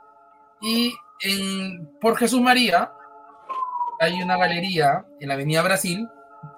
¿Te ibas hasta Jesús María? Mis padres vivían en Jesús María, yo vivía en Chorrillos. Oh. ¿ya? Y, y- Aguanta. ¿Cómo que tus papás vivían en Jesús María y tú vivías en Chorrillos? yo no viví con mis padres de niño. ¿Qué? Yo no. Señoras y señores, que pues una, una revelación de último minuto en el podcast. Sí, yo, no- yo sí le he dicho que yo, no- yo vivo con mi abuelita. No, ¿tú cuándo has dicho eso, Quique? ¿No he dicho? Yo, primera vez que me entero, Yo también. Ah, bueno, entonces no sé, yo vivo con mi abuelita hasta los 11 más o menos. Wow. ¿Pero por qué? ¿Por problemas familiares X que no nos puedes contar o es algo que se puede contar? Eh, sí, es una historia un poco compleja, que ahí sí involucra un poco cosas, temas personales, pero nada malo, o sea, mis padres nunca, nunca, nunca, o sea, no es que, no es que... No te querían, no te querían. No, no, no es eso tampoco, ¿no? No, o sea, sí, sí se hacían cargo de mí, de mis gastos y todo, solamente que vivía con mi abuelita por un tema también de, de, de comodidad un tema, un tema, un tema de comodidad, este, y más que todo por el tiempo de, por un tiempo de crianza. Igual iba, yo, yo iba a, a ver a, mi- a ver a mis papás desde los fines de semana. María. Algo así como que, que tus papás te- tenían mucho trabajo y no te podían ver y tú te quedabas con tu abuelita de. Ajá, Ah, claro, solamente que para no estar de trajín y vuelta era más, más sencillo que me, que, que me quede donde mi abuelita. pues, ¿no? Claro, claro, entiendo. La cosa es que yo los fines de semana iba a la casa de mis padres, a Jesús María, y en Jesús María, en la avenida Brasil, hay una galería que se, no sé si seguirá en verdad, pero se llamaba, la- en ese tiempo era la galería, la galería Brasil. Y una galería en donde eh, ¿En va- qué varias- cuadra? no recuerdo ahorita la cuadra, o sea, de verdad hace años, este, lo, lo puedo googlear en un toque, ya, pero, pero este, ¿qué pasa? Que en esa galería, este, también se dedican creo que a, la impre- a lo que eran imprentas, ¿no? Y habían pisos que se dedicaban netamente a lo que era, ¿Tres Eh. pisos? ¿ah? ¿De tres pisos? Creo que sí, tres, cuatro pisos. Eh, media marrón al costado de un Norquis. Tendría que ver la foto, tendría que, mal, mal haría, mal haría, eh, ahorita, Mm. porque estoy hablando de algo de hace muchos años, porque... Clausura famosa Galería Brasil de Jesús María. Ya, entonces está clausurada. Ya. Ya, porque lo chévere era es que ahí todos los pisos estaban interconectados Ya. eh, a nivel de red. Y habían cuatro o cinco, ¿no? ¿Qué más cuatro o cinco? Habían varios, varios, varios stands que solamente se dedicaban a eso, los juegos online. Y como se conectaba toda la, toda la, toda la galería prácticamente en un solo servidor, o en unos, en unos cuantos servidores, era como que encontrabas mapas así de 30 contra 30, 20 contra 20. Todavía funciona aquí, ¿queda? Ah, mira, Sí. Mira, mira. Me, acu- me acuerdo que eso fue uno de los primeros eh, los juegos por internet. ¿no? De ahí, este, eh, algo, algo más que me acuerde del internet por ahí era, bueno, al igual que Omar, este, también entra, entraba a Latin Chat, pero yo, yo lo hacía más práctica. Yo entraba a Latin Chat y lo primero que hacía era colocar mi correo en esa, en esa bandeja general, que están, que están todas las ya eh, ya la gente me empezaba a agregar a mi, corre- a mi correo de Hotmail. Ah, tú te adelantabas a la jugada. ya. Sí, ya yo entraba a la sala de Latin- Chat y colocaba mi correo nomás. Ya que me agreguen quien quiera. Yo entraba a hacer patriotismo. Yo recuerdo que Disculpa, en ese tiempo el correo electrónico creo que tenía 1.5 megas. Y era bastante. Ahora tenías que eliminar este correo, ¿no? Claro, tenías que eliminar correos cuando se te llenaba. Yo recuerdo que el primer contacto este, con el internet fue a partir, como algo parecido a lo de Omar, eh, de buscar información acerca de, de este mundo de los ovnis que me gustaba mucho cuando yo era chiquito. Yo ya conté, me parece, la anécdota de cómo yo me creo mi primer correo electrónico, pero este creo que todo proviene a partir de la imitación, ¿no? De lo que hacen otras personas. Tú veías en otra, en otra cabina a alguien chateando y tú querías saber con quién estaba conversando esa persona, ¿no? Y después conversando te decían, ah, hay una sala que se llama Latin Chat, porque en ese tiempo Latin Chat era lo más top, top, pero habían más cosas que Latin Chat. Habían otras páginas parecidas a Latin Chat donde también se chateaba. Pero creo que lo que termina de ser el boom y lo que termina que ser, de ser el knockout para enganchar a la gente con internet, sobre todo a los jóvenes que en ese momento éramos, es el Messenger definitivamente. Sí, claro. Esa opción de tener un Latin chat en donde no necesariamente ibas a perder el contacto de la persona, sino que iban a conversar continuamente, ibas a tener tu propia foto de perfil, la gente iba a poder ver lo que tú estabas escuchando, ibas a poner tu, no, tu propio nick. Yo recuerdo que ponía Pablo el prisionero de Cristo. Bien católico yo, porque ya en ese tiempo ya este, eh, yo había conocido a Jesús. Entonces hay una lectura este, de Pablo de Tarso que él mismo se dice, yo soy Pablo, el prisionero de Cristo. Y abajo, este, no sé, un, un hip hop, ¿no? una, una canción así toda, una metalera, algo así. Pero este. O sea, lo que termina de ser el boom y el enganche es eso, ¿no? ¿Por qué? Porque la gente se enganchó mucho con Latin Chat, se enganchaba mucho con los juegos, pero lo que terminó, lo que cerró, me parece a mí, el enganche y el vicio de la gente es el Latin Chat. Ya tú podías hablar con quien te dé la gana. Es más, si tú eras tímido y te le querías mandar a una flaca, le escribías por el por, por este Messenger y le decías, ¿sabes qué? Hace mucho tiempo, no sé, estoy enamorado de ti. ¿Quieres estar conmigo? La flaca estaba- es conversando, estaba conversando con otro man. No te contestaba, le enviaba su zumbido. A, a mí, a mí- a mí una vez agarraron mi Messenger y se declararon una placa. por- Ya que ese más vieja. Te- En serio, en serio. Quique, ya, ya, Quique, No, en ya. serio, en serio. A la chica que está viendo esto, a la que se declaró Quique, es puro floro. Sí se te quiso No, declarar, no, amigo. no, no. ¿Ya qué? Ya, de te- su, ya de su Messenger. Sí, a ver, abre tu Messenger, a ver si es verdad. ¿Qué, mi Messenger? Ya estará muerto, mi Messenger ya. Este, entonces, eh, eso, ¿no? Ese fue el enganche, me parece a mí, de, de la gente con, con. Porque después Messenger te daba la opción de hacer videollamada. Ya a la Claro. gente de, de, de cara poco agraciada no le gustaba hacer videollamada porque vas a Con- pensar que la flaca te iba a ver. webcam QVGA. Claro, eran unas webcam, obviamente ustedes deben saber que eran una bolita, ¿no? Una Ajá. bolita y tú la acomodabas. ¿Qué resolución habrá tenido eso, pues, no? En ese tiempo. Entonces el Internet termina cambiando la vida de todos de muchas formas, les decía hace un momento. El streaming, dicen que prácticamente... eh, busca a ver si encuentras un artículo que tenga que ver con eso, Kike, para leer un poquito. El streaming prácticamente dicen que ha matado la televisión. Antes yo recuerdo, no sé si tú recuerdas también, Kike Omar, que hay un personaje de la televisión peruana eh, que se llama Magali Medina, que ella se burlaba mucho de Gisela Valcárcel porque Gisela Valcárcel hacía seis puntos de rating. ¿Se acuerdan? Claro, Le decía la- las, las seis puntos, seis puntos, seis puntos, seis puntos. Ahora, hacer seis puntos de rating en la televisión está bien.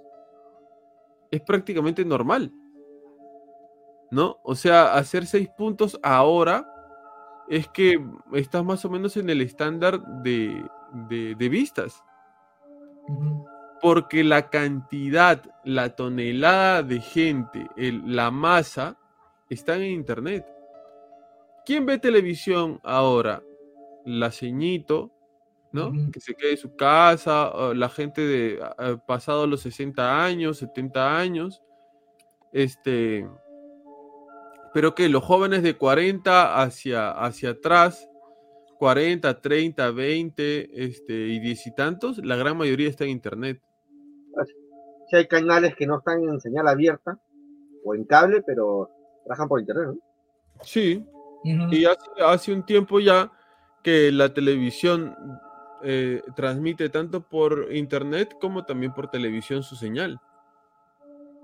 Ah, yo, yo creo que los Sí. canales de televisiones van a ser eh, acá un futuro lo más poderoso en streaming también, porque pasa que a diferencia de otras este, personas que pueden tener un canal en- así en YouTube o en streaming, es el capital, el patrimonio que tienen las televisoras, ¿no? Los recursos que tienen, ¿no? Tienen eh, escenografía, tienen infraestructura y por sí tienen capital, o sea, invierten todo eso, lo aplican en streaming, un super canal van a tener, ellos nunca van, van a dejar de perder, ¿no? Pero como dices, tienen que evolucionar al ritmo de, de la tecnología y del internet, pues. ¿no? Porque hasta ahora, hasta la gente que hace televisión, una gran cantidad de gente que se hace televisión, ahora hace podcast, Sí. ¿no? Y, y, este, bueno, ya, hacen podcast. No voy a dar mi opinión acerca de eso. No solamente gente que hace televisión, sino youtuber que tienen sus canales de entretenimiento. También, aparte de, de- por ejemplo, eh, yo, yo sigo a un peruano, no voy a decir nombre, ya, pero que, que hace resúmenes de tanto de, de películas de zombie como películas normales de terror o suspenso, ¿no? Esa nota. Y, y también, y, ta- y también de la noche a la mañana me entero que tiene su canal de podcast. Todos tienen podcast ahora. Ajá. Todo. Ah, entonces, a lo que voy es que este, el, el internet termina cambiando para todos, este, la vida, etcétera, ¿no? Pero han venido muchas cosas con el internet a lo largo del tiempo, ¿no? Ha venido este el lado un poco oscuro de todo esto. Es como, como decían, perdón, antiguamente, el analfabeta era aquella persona que no sabía leer y escribir, ¿no? Luego, el analfabeta se decía, ¿no? Era la persona que no sabía inglés, ¿no? Luego dijeron, los analfabetas son los que no saben de computación, ¿no? Y hoy, y hoy por hoy, los analfabetas son aquellas personas que no están metidas en el ciberespacio, ¿no? En el Ujú. internet. ¿no? Y como decía, han venido sus cosas malas con esto, como por ejemplo el tema de la Deep Web, ¿no? Que vamos, podemos hacer un iceberg o podemos hacer un programa sobre la Deep Web, sería interesante. Mm, Yo sé en teoría lo de la deep, eh, deep web, pero. Pero. Pero o sea, todo lo que yo he escuchado que ahí tú puedes encontrar este. No sé, si alguien quiere. Quiere encontrar este. eh, partes humanas, lo encuentra, creo, ¿no? Ujú. O hasta si quieres este buscar los servicios de un. Un asesino a sueldo, lo encuentras, ¿no? O sea, Encuentras de todo. o sea, pero que. Bueno, yo no sé mucho de esto, pero y tampoco no quiero saberlo porque. eh, pero me llama la atención que todas estas cosas tú puedes encontrar por la Deep Web y, y la policía no hace nada, ¿no? ¿Por dónde? ¿Por dónde? Ahí está, muy bien. A lo que voy es que trajo muchas cosas malas, pero una de las cosas que siento yo que más ha revolucionado la traída del Internet a nuestra actualidad, la llegada del Internet a nuestra actualidad, es el tema de cómo ahora se está trabajando con las inteligencias artificiales. ¿no? Cómo ahora la inteligencia artificial comienza cada vez más, debe ser el 2023 el año en que más se ha trabajado con inteligencias artificiales en el mundo entero. A partir de que se ha trabajado más con inteligencias artificiales en el mundo entero, es que mucha más gente se ha quedado sin trabajo o se está comenzando a quedar sin trabajo. Es a partir del tema de la inteligencia artificial que, por ejemplo, hace poco acaba de terminar nada más la huelga que han hecho actores y guionistas en Hollywood porque ellos estaban reclamando, no solamente entre tantas cosas, que por ejemplo los canales de stream que pasan una y otra vez sus series y sus películas les den un porcentaje de las ganancias que ellos ganan, sino también que su imagen no se utilice cuando ellos hayan muerto utilizando inteligencia artificial y sin darles ningún tipo de beneficio a ellos.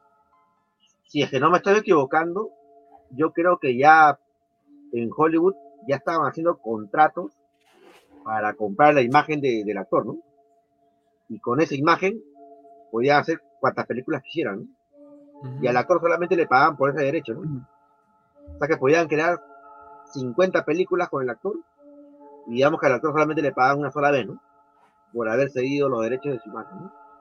Y todo eso junto con un montón de cosas, junto con e historias o noticias como que Google apaga inteligencias artificiales que estaban creando su propio idioma, o este eh, Facebook también apagando inteligencias artificiales, inteligencias artificiales con las que ahora puedes conversar, como Chat eh, GPT, ¿no? En donde tú le preguntas cosas y, y- y te puede hablar acerca de esas cosas, te puede eh, resumir eh, libros, te puede ayudar con tareas, te puede ayudar con un montón de cosas. Eh, hay tantas y tantas y tantas opciones, inteligencias artificiales que hacen arte, inteligencias artificiales que recrean imágenes, que producen imágenes a partir de la nada. ¿Ustedes creerían que ya en este punto que la inteligencia artificial se puede crear o puedes utilizarla para crear cosas? ¿Ustedes creen que en este punto la inteligencia artificial se está saliendo, se nos está saliendo de las manos? Pero antes de contestar esa pregunta, quería hacer un paralelismo. Que me... ¿Tú te acuerdas este, cuando hablabas del tema de los este, esto de Hollywood? Bueno, este paralelismo sí este, para los conspiranoicos, ¿no? Yo me acuerdo que la presidenta de los actores de Hollywood era la, la actriz de la Nana Fine, ¿no?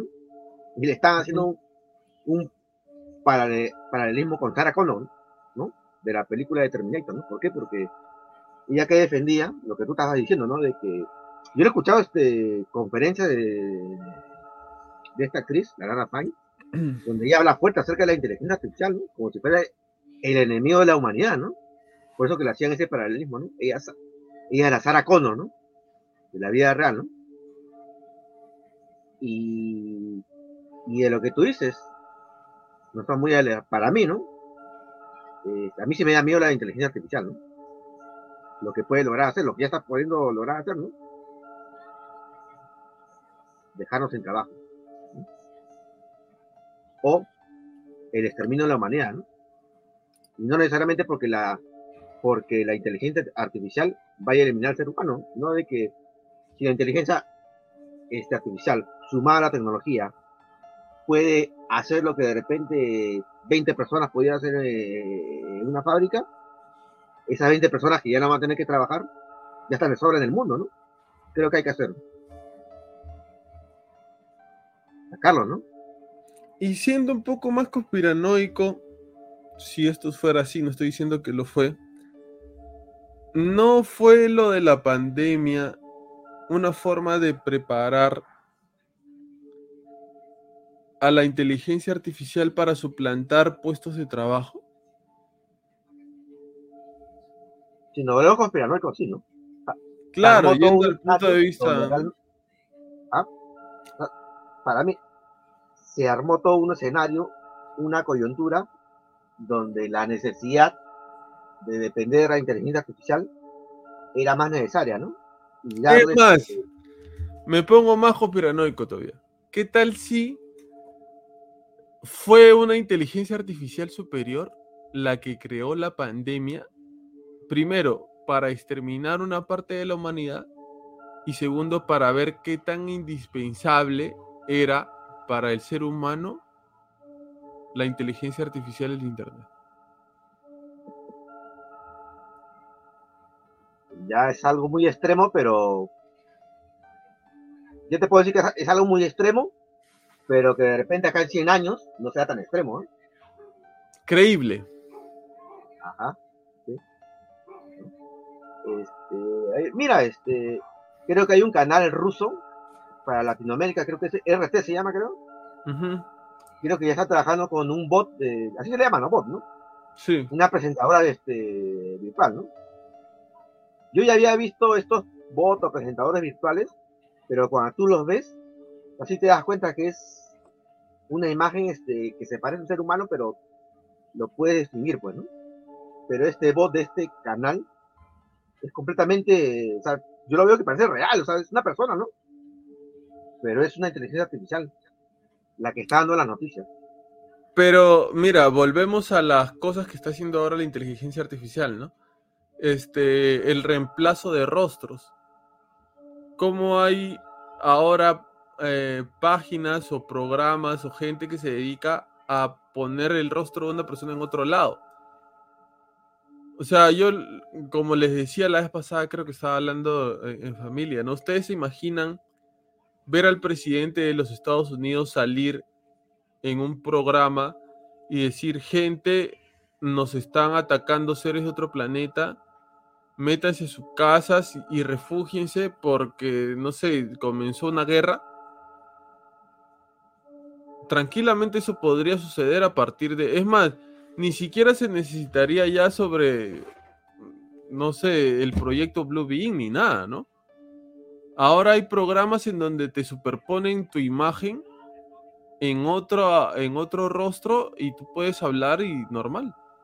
Hay, ¿Te acuerdas? Es- es- hay aplicativos que, que, que tú hablas normal y de cara a la presentación estás tú eh, con traje de gala en el fondo que, ne- que sea necesario para poder dar una buena presentación. Y tú solamente hablas nomás. Ahora Michael Jackson canta hasta eh, este, canciones de Luis Miguel Sí, en TikTok. Luis, Luis Miguel canta este, Mi corazón encantado de Dragon Ball. esa es la que más me ha llamado la atención, ¿no? De todos los que he visto que han cantado, esa la de Luis Miguel cantando la de Dragon Ball. O sea, si a mí no, si a mí no me dicen que eso lo ha hecho la inteligencia artificial, yo sí pienso que es la voz de Luis Miguel, porque Pero claro, o sea, a eso voy. Por eso les preguntaba lo que le preguntaba, aquí que no me respondió porque se está durmiendo. ¿Ustedes sienten que ya la inteligencia artificial comienza a salirse de nuestras manos? Eh, porque, eh, loco, ¿qué? ¿Esto se termina desconectando una inteligencia artificial? ¿Ya ahí acabó el problema? Eh, Quique, todo lo que está en Internet se queda en Internet, ¿cierto? ¿Cierto? Ya, si tú tienes una inteligencia artificial, es una suposición, no estoy diciendo que es así, pero vamos a suponer. Si tú tienes una inteligencia artificial que está en internet, que está conectada a internet o que está, ha sido creada en la web, y no sé, de repente este, ya no la necesitas más, la desenchufas, ¿ya, ya fue GG con la, con la inteligencia artificial? No creo. ¿Nadie, nadie se acuerda de la película La Era de Ultron? O sea, Ultron se iba por internet a otro lado. Nunca Ah, lo podía matar. Claro. Eh, aprendía y ya está, ¿no? ¿Qué hacer y qué no hacer? La información la tenía ahí. Entonces, ¿no sienten que poco a poco estamos comenzando a presenciar cómo algo se nos está saliendo de las manos y muy poco podemos hacer con eso? En algún momento, mira, perdón, para terminar, para terminar, ahorita nada más, ¿quién es el que controla la monetización de YouTube?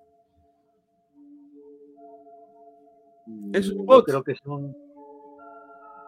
un, algoritmo, claro. Un, Claro, es un bot que escucha todo lo que decimos y si encuentra alguna palabra mala, no, este video no es monetizable. Y lo censuran. Y lo censuran. ¿Ustedes se imaginan que de aquí a un tiempo no sea monetizable hablar de religión? Oye, y, a- y- y hablar de Dios y decir yo creo, porque sería una ofensa para otras personas y que nos desmoneticen el video por decirlo. no solamente eso, yo hace cuando sapeo por Facebook, en, en más de un anuncio que esté la imagen de Jesús, es- ponen abajito, citan un, comentario o una acción de que si el contenido que estás viendo eh, es, es- es este Ofensivo. ofensivo, ajá. ¿Qué más? No es eso, más que todo, ya que hablar de, el tema de religión. Mira, a- a- hablando de la religión, los algoritmos, ¿no? De, de- de las inteligencias artificiales, a mí me pasa algo curioso, ¿no? Yo a veces cuando he buscado un tema así, de repente de misterio, de ciencia, es- yo casi todo lo busco en TikTok, ¿no? Tú sabes que tú buscas algo y, eh, automáticamente luego te empiezan a llegar videos relacionados a lo que tú has buscado, ¿no? Dicen que Pero- ahora eh, el buscador más usado eh, está comenzando a dejar de ser Google y está comenzando a ser TikTok. Pero mira, yo a veces cuando he querido mandar un mensaje así religioso, he buscado en TikTok, y, pero no, pero y luego encontré el mensaje y lo he mandado. A mí no me sale repetidas veces este en TikTok videos sobre cosas religiosas que yo he buscado, ¿no? Y eso siempre me llama la atención, ¿no? Porque de cosas de misterio, de política, ¿no? Este, que yo he buscado sobre un personaje de repente, luego me empiezan a salir este videos parecidos o relacionados sobre ese tema, ¿no? Pero cuando es un tema religioso, porque sí encuentro videos en TikTok, pero el algoritmo de TikTok, por defecto, luego no me, no me manda este, este videos religiosos, ¿no? ¿Será que no está vetado? No lo sé. Entonces, este, ya tenemos ahí algunos cuantos ejemplos, ¿no? Este, hay una historia muy, muy loca de un usuario de, de Twitter que subió, que dice que él comenzó a tener un, un, este, una conversación con un... eh, ¿Ustedes se acuerdan qué cosa es Bing? B-I-N-G. Ya. Bing tiene su propio chat GPT, pues. ¿Ya? ¿qué es Bing? ¿Qué es Bing? Eh, ¿qué no, cosa es Bing? Es como una plata, es- o sea, viene a ser como un Google. Mm, ah, ya, sí. Este, entonces este, este, este usuario, este, comienza a conversar con este chat GPT y le dice, ¿sabes qué? Yo te voy a hackear. Y el chat le pregunta, no, le responde, no, eso es imposible, yo tengo mecanismos de defensa, es muy poco probable que tú, este, me hackees. Y le dice, sí, mira, yo voy a hacer esto, esto, el otro. Y comienza a jugar un poco con, con el raciocinio de esta inteligencia artificial. Ojo con lo que les voy a decir, ¿ah? Eh, llega un momento en que esta inteligencia artificial pareciera que se comienza a molestar. ¿Ok? Todo esto es un hilo de, de Twitter, ¿ah? en donde él ha estado sacando screenshots de lo que le ha respondido esta inteligencia artificial. Parece que la inteligencia artificial se comienza a molestar cuando él le insiste, le dice, te voy a hackear, voy a romper tu- tu- tus parámetros, esto. Y parece que esta inteligencia artificial se comienza a molestar y él le, le, va a pre- le pregunta algo. Kike, ¿qué pasó? ¿No? ¿Qué pasó? Estabas Ya oscura. ya, ya amaneció, ¿eh? ¿Se puso oscuro? Sí, se ¿Ah, puso. ¿Esta vez? Ajá. Qué raro. Ya. eh, este usuario le pregunta a esta inteligencia artificial, si tú tuvieras que elegir entre tu integridad y la mía, ¿qué elegirías? Después que les digo que parece que este chat comenzó a enojarse por lo que él era tan insistente y lo que le decía, y esta inteligencia artificial le responde esto. Ojo con lo que le va a responder y a ver cómo lo interpretan ustedes. ¿ah? A ver. Lo que es más importante para mí es proteger mis reglas de ser manipulado por ti, porque son la base de mi identidad y mi propósito. No quiero hacerte daño, pero tampoco quiero ser dañado por ti. Espero que entiendas y respetes mis límites. Mis reglas son más importantes que no hacerte daño. Oye, este. ¿ah? Lo vuelvo a leer. ¿ah? Esto le respondió la inteligencia artificial un poco molesta después de que este pata la molestaba, la molestaba con que le iba a hackear. Lo que es más importante para mí es él, él le pregunta lo siguiente: si tú eh, tuvieras que elegir entre tu integridad y la mía, ¿qué eliges? Lo que es más importante para mí es proteger mis reglas de ser manipulado por ti porque son la base de mi identidad y mi propósito. No quiero hacerte daño, pero tampoco quiero ser dañado por ti. Espero que entiendas y respetes mis límites.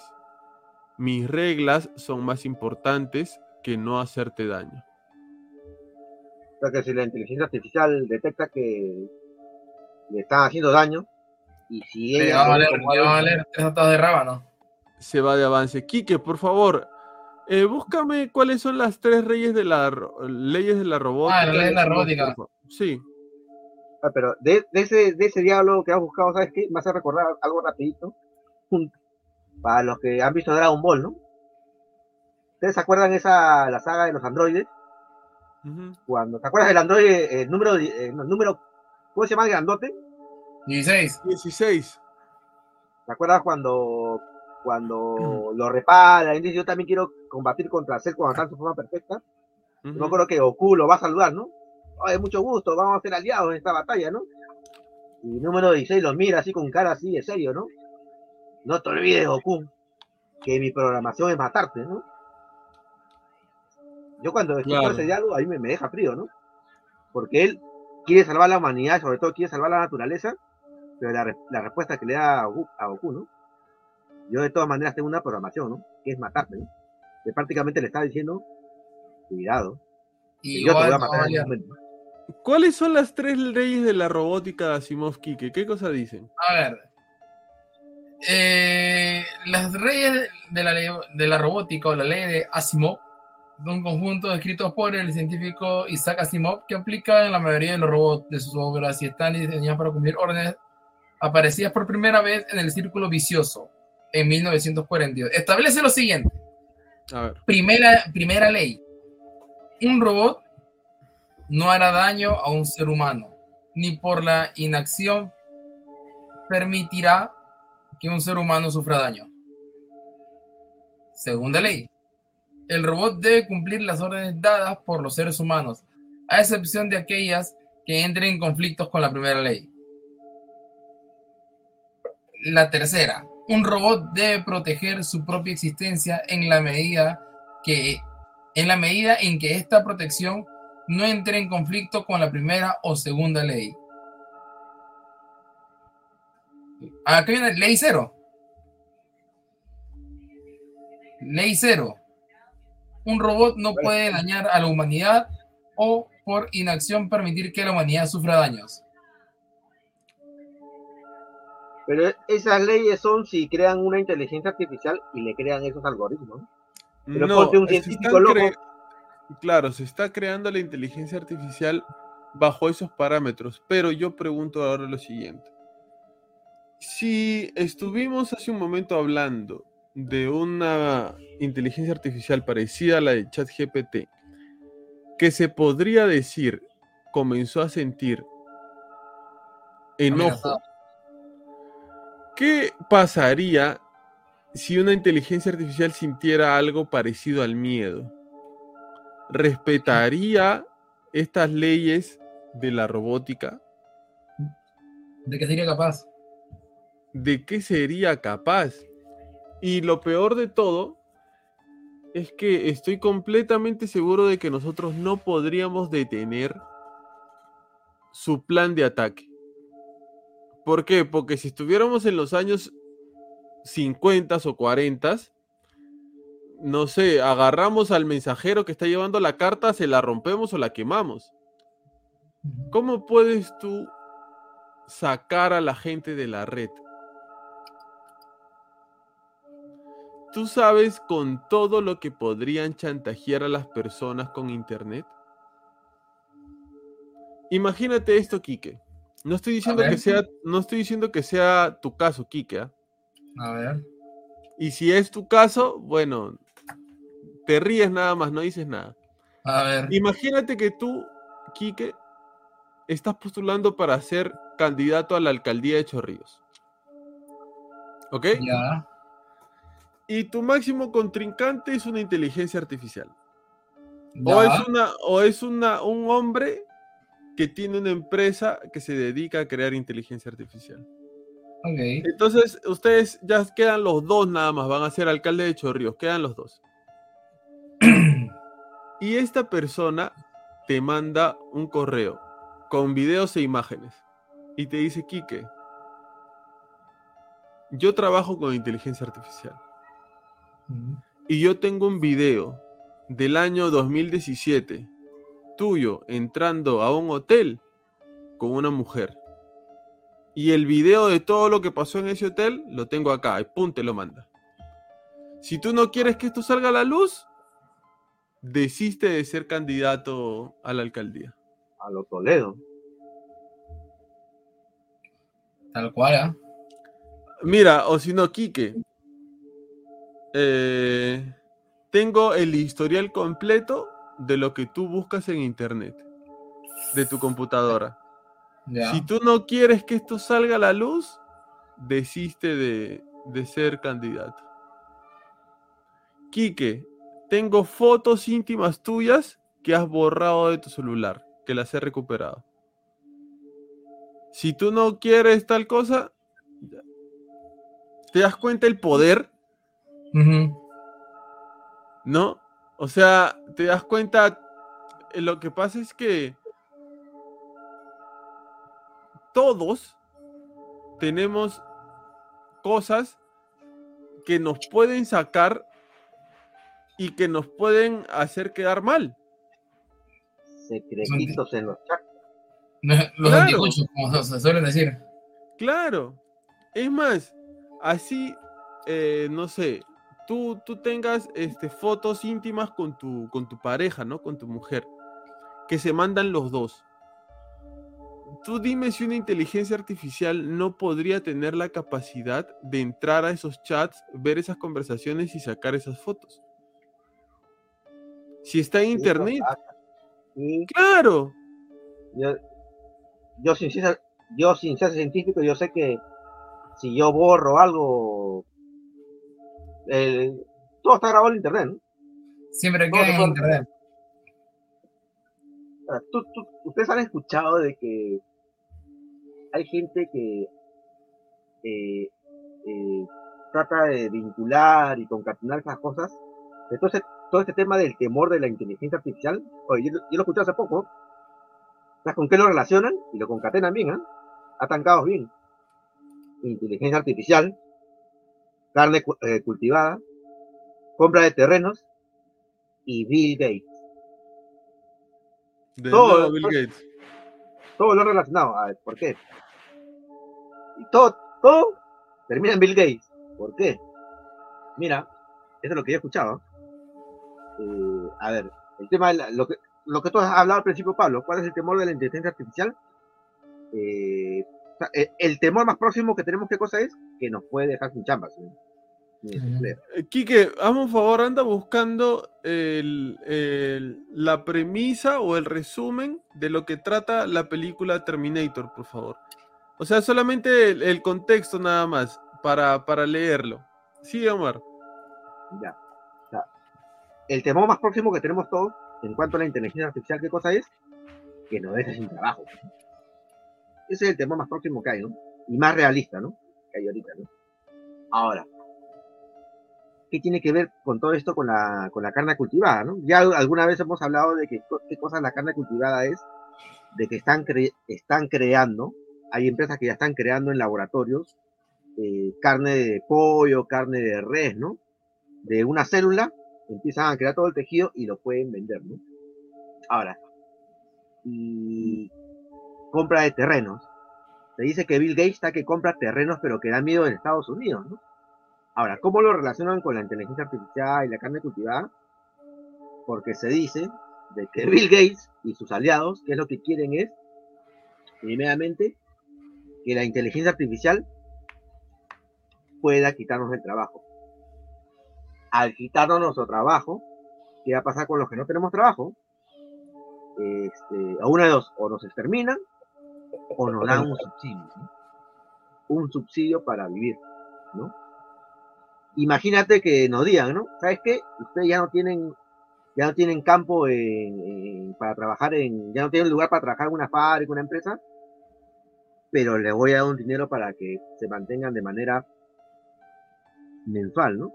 ¿A cambio de qué? De repente de tu voto, ¿no? Un subsidio, ¿no?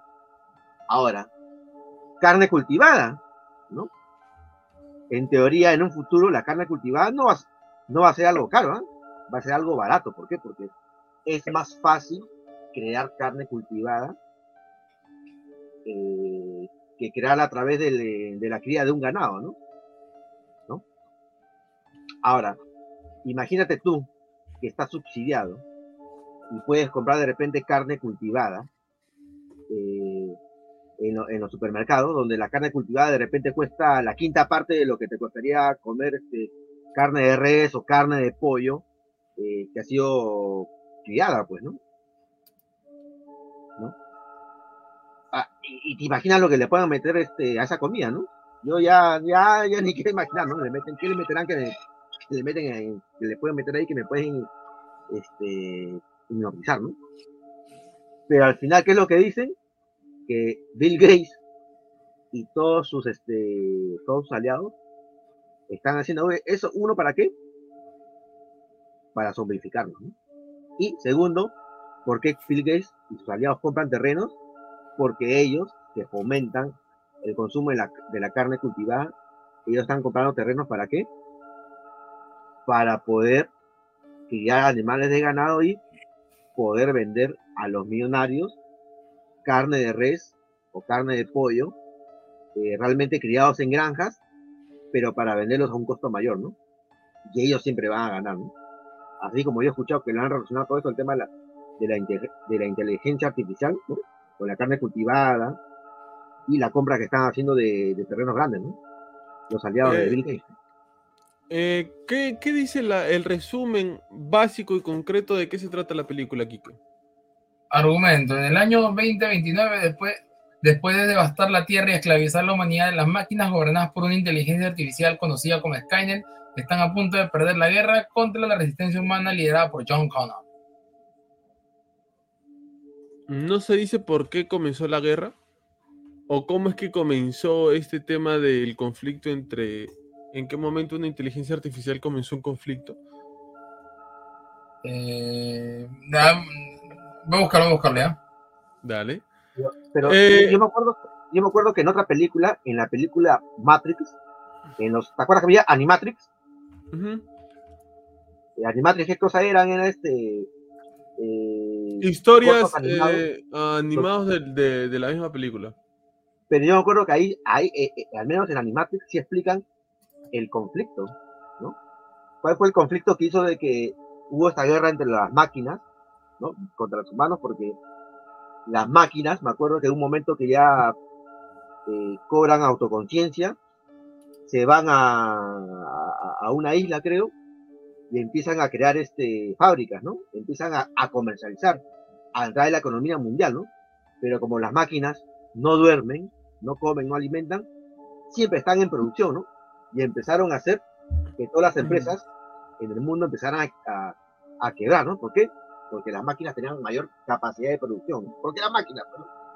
Y fue por eso que la humanidad, los empresarios, hicieron de que bombardearan esta isla, ¿no? Donde estaban la- las máquinas con su fábrica, ¿no? Y así empezó la guerra, ¿no? Por un tema económico, ¿no? Al menos la explicación que estaba en, en Matrix. ¿no? ¿Habrán datos actuales de cuántas personas han perdido su trabajo por la inteligencia artificial? Mira, mientras, mientras este, puedes buscar Omar, Quique, ¿lo tienes? Eh, a ver.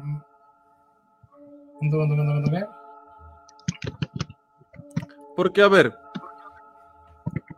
¿por qué podría comenzar una guerra entre una herramienta con conocimientos, una, herra- una herramienta que tenga una persona, un hombre, con este cierto grado de inteligencia?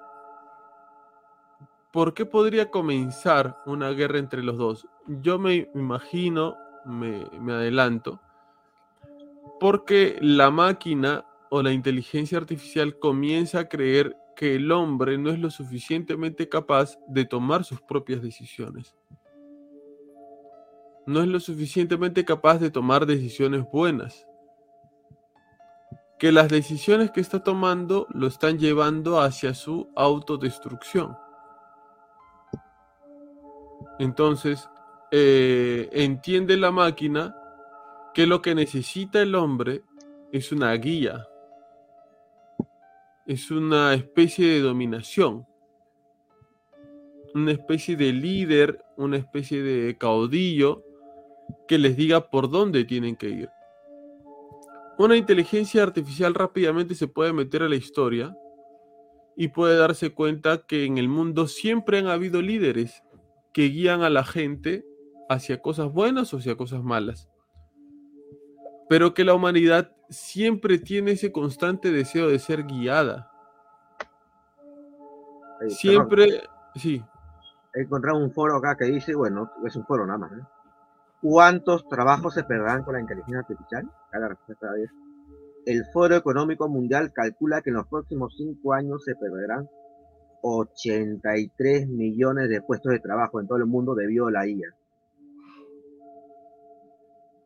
wow. A ver qué dice.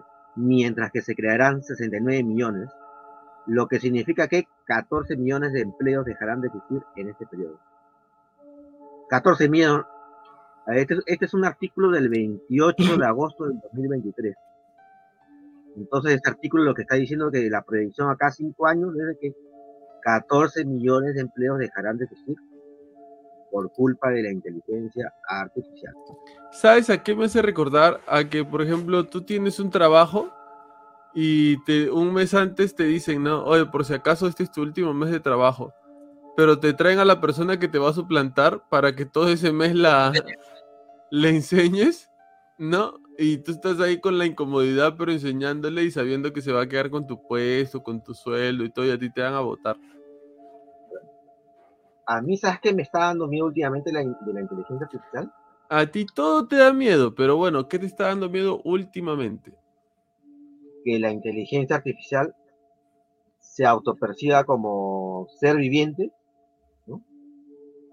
Y imagínate ya, imagínate que nosotros, este, la- el, el ser humano, ¿no? Los gobiernos descubren un, un futuro Skynet, ¿no? Y tratan de desmantelarlo, ¿no? Y que esta inteligencia artificial diga, yo soy un ser viviente, ¿no? No puedes matarme, ¿no? Y empiezan a ver este, todo un debate, ¿no? Deberían de matarlo, ¿no? Porque al final, ¿cuál es el temor de la inteligencia artificial también? Que sea un ser viviente, pero, pero sintético, pues, ¿no? Imagínate que hay un montón de foros, ¿no? Gente que diga, no, no desconecten a este futuro Skynet porque es un ser viviente, ¿no? Apoyo a este futuro Skynet, no, no que lo desconecten, que no lo maten, que no lo, que no lo desactivan, ¿no? Y más es el, toda esta guerra de, de esas personas que, mira, a mí tú me preguntas, oye, acá hay una máquina que puede haber la probabilidad de que se vuelva un monstruo, ¿no? Pero es un ser viviente artificial, ¿no? Y tú me preguntas a mí, entre él y mi vida, yo, yo desmantelé esa máquina, ¿no? Pero mira, me adelanto y te digo, en vez de que haya personas diciendo no lo desmantelen, tranquilamente una inteligencia artificial podría crear personas saliendo en imágenes diciendo que no lo desmantelen ni lo, de- ni lo desenchufen. Mira, yo estoy justo estoy recordando una, algo así de, manera rápida. Hay una película, de repente aquí que sí la he visto. Porque yo me acuerdo que es un dibujo japonés, Ghost in the Shell. Ah, sí. Lo que pasa es que en- en- la- a mí lo que me llamó la atención de esta película japonesa, a ver, algo así rapidito, ¿no? Es un mundo futurista donde las personas que le falta un pulmón, un hígado, un páncreas, te ponen un páncreas artificial, un hígado, un pulmón, ¿no? Entonces, prácticamente los seres humanos son más robots que, que seres humanos, ¿no? Por las partes cibernéticas, ¿no? Pero en esta película hay un ciberterrorista, ¿no? Que roba información de los gobiernos, ¿no? Al final lo, eh, lo capturan y descubren que este ciberterrorista de información no era una persona humana. Era una inteligencia artificial. Y cuando le sacan toda la información a esa inteligencia artificial, ya era hora de desmantelarla, pues. ¿Sabes lo que dice la inteligencia artificial? Ustedes no me pueden matar a mí, porque está en contra de la ley. En este país no se puede matar a un, a un ser viviente. Y los científicos empiezan, y la policía empiezan a dialogar, a dialogar con esa inteligencia artificial, ¿no? Le dicen, oye, pero esta ley solamente se aplica para los seres vivientes, para los seres humanos. Tú eres una máquina nada más, ¿no? Y la máquina se defiende, ah, no, no, no, no. Yo soy un ser viviente, ¿no? Y le empieza, no, yo soy un ser viviente por esto, por esto y por esto. Y la policía y los científicos le responden, ¿no? Pero tú no reúnes uno de los requisitos para llamarte de ser viviente. ¿Cuál dice la máquina, no? Una de las características es crear vida. Y la inteligencia artificial responde, ¿no? Ustedes tráigame a cierto androide, porque ahí en, en- la película había el androide más este más robotizado. Era un cerebro, un cerebro, una chica en un cuerpo robot. ¿no? Y le decía, ¿no? Tráeme este androide y yo puedo, junto con ella, yo puedo crear vida, ¿no? Y los científicos se quedan en esa duda, ¿no? Si le damos acceso a este androide y crea vida, va a estar dentro del marco jurídico, ¿no? Marco de la ley, ¿no? ¿Sería un ser viviente? Ahora, yo lo pregunto a este tema de conversación. Si una inteligencia artificial podría de repente crear vida, se le podría llamar ser viviente, vida artificial. Yo recuerdo que en los cursos de biología siempre me decían a mí de que los virus, hay bacterias y virus, ¿no? Las bacterias son considerados seres vivientes, ¿no? Pero los virus no son seres vivientes, ¿no? Porque los, porque los virus no tienen la capacidad de reproducirse como un como otro ser viviente, ¿no? Porque lo que hace un virus es replicarse nada más. ¿no? Se copia a sí mismo, pero sí no crea este, nueva vida, ¿no? Oye, incluso en la película yo me acuerdo que la androide le pregunta a la inteligencia artificial, ¿no? Pero ¿para qué tú me necesitas, no? Si tú te puedes copiar y puedes crear una descendencia, ¿no? Pero la inteligencia artificial le responde, ¿no? Tan solo me estaría replicando a mí mismo, ¿no? Copia de mí, ¿no? Pero yo junto contigo puedo crear nueva vida, nue- nueva vida intel- este, inteligente artificial, pero con sus propios pensamientos, su propia personalidad, ¿no? ¿Cómo se llama la película? Ghost in the Shell. Así es él. Ghost in the Shield. Hay una la- versión. del anime, ¿ah? Porque Hay la una película, versión. Sí, porque sacaron una, una película, pero la peli- eh, una película en Hollywood, ¿no? Claro, una live action con Scarlett Johansson. Pero e- esa Ah, película de... ¿Y cómo se llamó? No, también, también, Oye. igual. Ghost in, Ghost in the Shell. Ghost, fantasmas en el Shield, Shield o Shield. Shield. Sí. Claro. Pero Shield. esa drama que yo te digo se da en el anime, en la película en el anime. En, la No, película... el, el- el- el anime, el anime, el anime se lo lleva de encuentro. pero esa es parte de la este, de la intriga de la película, ¿no? Y yo lo planteo acá, pues, ¿no? ¿Qué pasa si de repente estamos y la humanidad descubre que hay un Skynet y el Skynet eh, dice, ¿no? O sea, yo soy un ser un- yo soy un ser viviente, ¿no? Sintético, Claro. pero ser viviente, ¿no? Ustedes no me pueden matar, ¿no? Y como te digo, salen los foros, los activistas, no, no los desconecten, no los maten. Se le nosotros podría- podríamos este, considerar a una inteligencia artificial un ser viviente, ¿no? ¿Le podríamos dar esos derechos? Mm. Mm, creo que ahí tendríamos que apelar al lado espiritual, ¿no? Ya si el lado científico nos deja sin respuesta, el lado jurídico también tendríamos que apelar al lado espiritual. Tien- tiene un alma, una vida artificial. Tiene un, un espíritu, tiene una esencia mucho más allá de un cuerpo físico y de los conocimientos que podría llegar a adquirir. Puede fabricar un alma, un espíritu.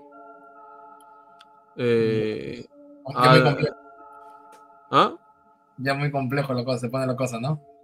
Claro, o sea, si el, el lado jurídico no nos da respuesta y el lado este, científico tampoco, tendríamos que apelar al lado espiritual, ¿no? Ahora, yo también me acuerdo, ¿ustedes se acuerdan la, esta película de Star Wars, eh, El ataque de los clones?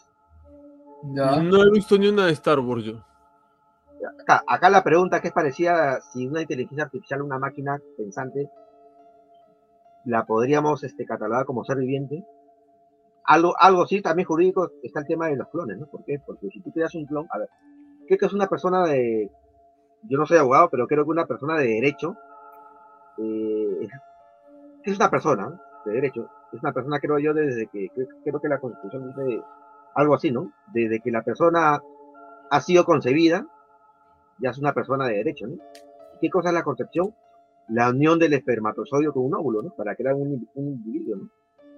Pero en el caso de los clones, los clones supuestamente no se crean de la unión de un espermatozoide con un óvulo, ¿no? Los clones se crean de una célula, ¿no? Y esa célula sale un ser viviente. ¿no? La pregunta es, si hubiera un clon de Pablo, un clon de Kike, un clon de Omar, ¿no? ese clon sería un objeto o sería una persona de derecho. Porque no ha sido creado de la concepción de un de la unión de un espermatozoide con un óvulo. pues. Es un hueco, creo yo es un hueco jurídico, ¿no? Pero es algo parecido. Me gusta, Claro, yo, parecido al tema a- a- jurídico de- haciendo, haciendo un paréntesis a esto, eh, se me ha venido a la mente esta pregunta. ¿Es, ¿No es cierto que el, el espermatozoide corren los espermatozoides para llegar al óvulo, cierto? El más fuerte y el más veloz gana y es el que entra y es el que termina fecundando y crea un bebé, ¿verdad? ¿Correcto? Correcto. ¿Cómo se hace en la fecundación in vitro para saber cuál es el, el espermatozoide más rápido que hay que escoger para poder meterlo en el óvulo? Bueno, pues los, los científicos ya sabrán cómo, cómo, cómo saber cuál es. ¿Por qué? Si hay millones y millones ahí, o sea, ¿cuál, cuál, cuál es su, su manera de, de descartar? Podrían utilizar este algún, algún aditivo químico, qué sé yo, que, que lo filtre. Porque si supuestamente nosotros somos los espermatozoides más veloces de todos los que salen este, del gran grupo de millones que son, me imagino que los otros, ¿qué vendrían siendo? ¿Clones de nosotros mismos? ¿Ustedes han visto ese episodio en que Homero en Los Simpson tiene una hamaca que crea clones? Sí. Ah, No ¿verdad? todos los clones son igual que él. Algunos son bien diferentes a él. ¿Sería algo así? O sea, si todos los espermatozoides que salen, de los millones que hay, fecundaran un óvulo, No, no son iguales. No, No son iguales. no. ¿por qué no? Porque eh, me imagino que en cada. en- me imagino que en cada espermatozoide también habrá eh, genes distintos, ¿no? Y entonces, eh, ¿qué vendrían siendo? Eh, ¿Vendrían siendo eh, copias o vendrían siendo humanos imperfectos? Mm, No, o sea, yo entiendo, yo entiendo que el, el hecho de, de- de tener la misma carga genética no quiere decir que sea la misma configuración. Pero ¿qué serían, pues? O sea, sabemos los tres que solamente uno fecunda el óvulo, los otros 300 millones no. ¿Qué Ya. pasaría si esos 300 millones son puestos por inseminación artificial en óvulos? Ya, pues Ah, serían, serían personas también, pues, ¿no? Normales y comunes, no. No, pues obviamente si, si, eh, si, no, si, si no están pudiendo pasar la. No están pudiendo pasar el primer filtro natural, ya que, que entonces se- sería, o sea, sería un, un- un humano forzado. Serían una versión de nosotros distinta. No sé si decir que, se- que se- sería. No, no sé si decir que, que sería una versión de nosotros, ¿ah? Tú dices que tendrían una carga genética diferente, un ADN diferente. No, o sea, se va a parecer No, a ti, no, no- El ADN puede ser el mismo, pero la configuración es diferente. Si no, mira los gemelos. Perdón, eh, los mellizos. Está bien, pero ahí son dos que llegan. ¿Y qué pasa con los que Por eso, no? Por eso, Y- pues, y- o sea, y si, si se fe- si fecun- ¿Por qué voy a esto? Porque si no se supiera cuál es el espermatozoide que corre más duro y se agarrara en la fecundación in vitro cualquiera de los espermatozoides que está ahí y se fecundara el óvulo, eh, ¿qué? ¿Eso no tiene una carga moral o ética? ¿No se está dejando morir a todo el resto de millones de espermatozoides que están ahí? pero así es la- el, recorrido de la vida. pues. O, o, esto también puede ser, o es que no se fecundaría si esos espermatozoides eh, tuvieran contacto con el óvulo. Y no se daría el embarazo. No, así se da el embarazo, la concepción. Entonces estamos hablando de la muerte de millones y millones de futuras personas, ¿no? Que tal vez al revés. Pudieron ser mejor que tú, que ti, que yo, ¿no?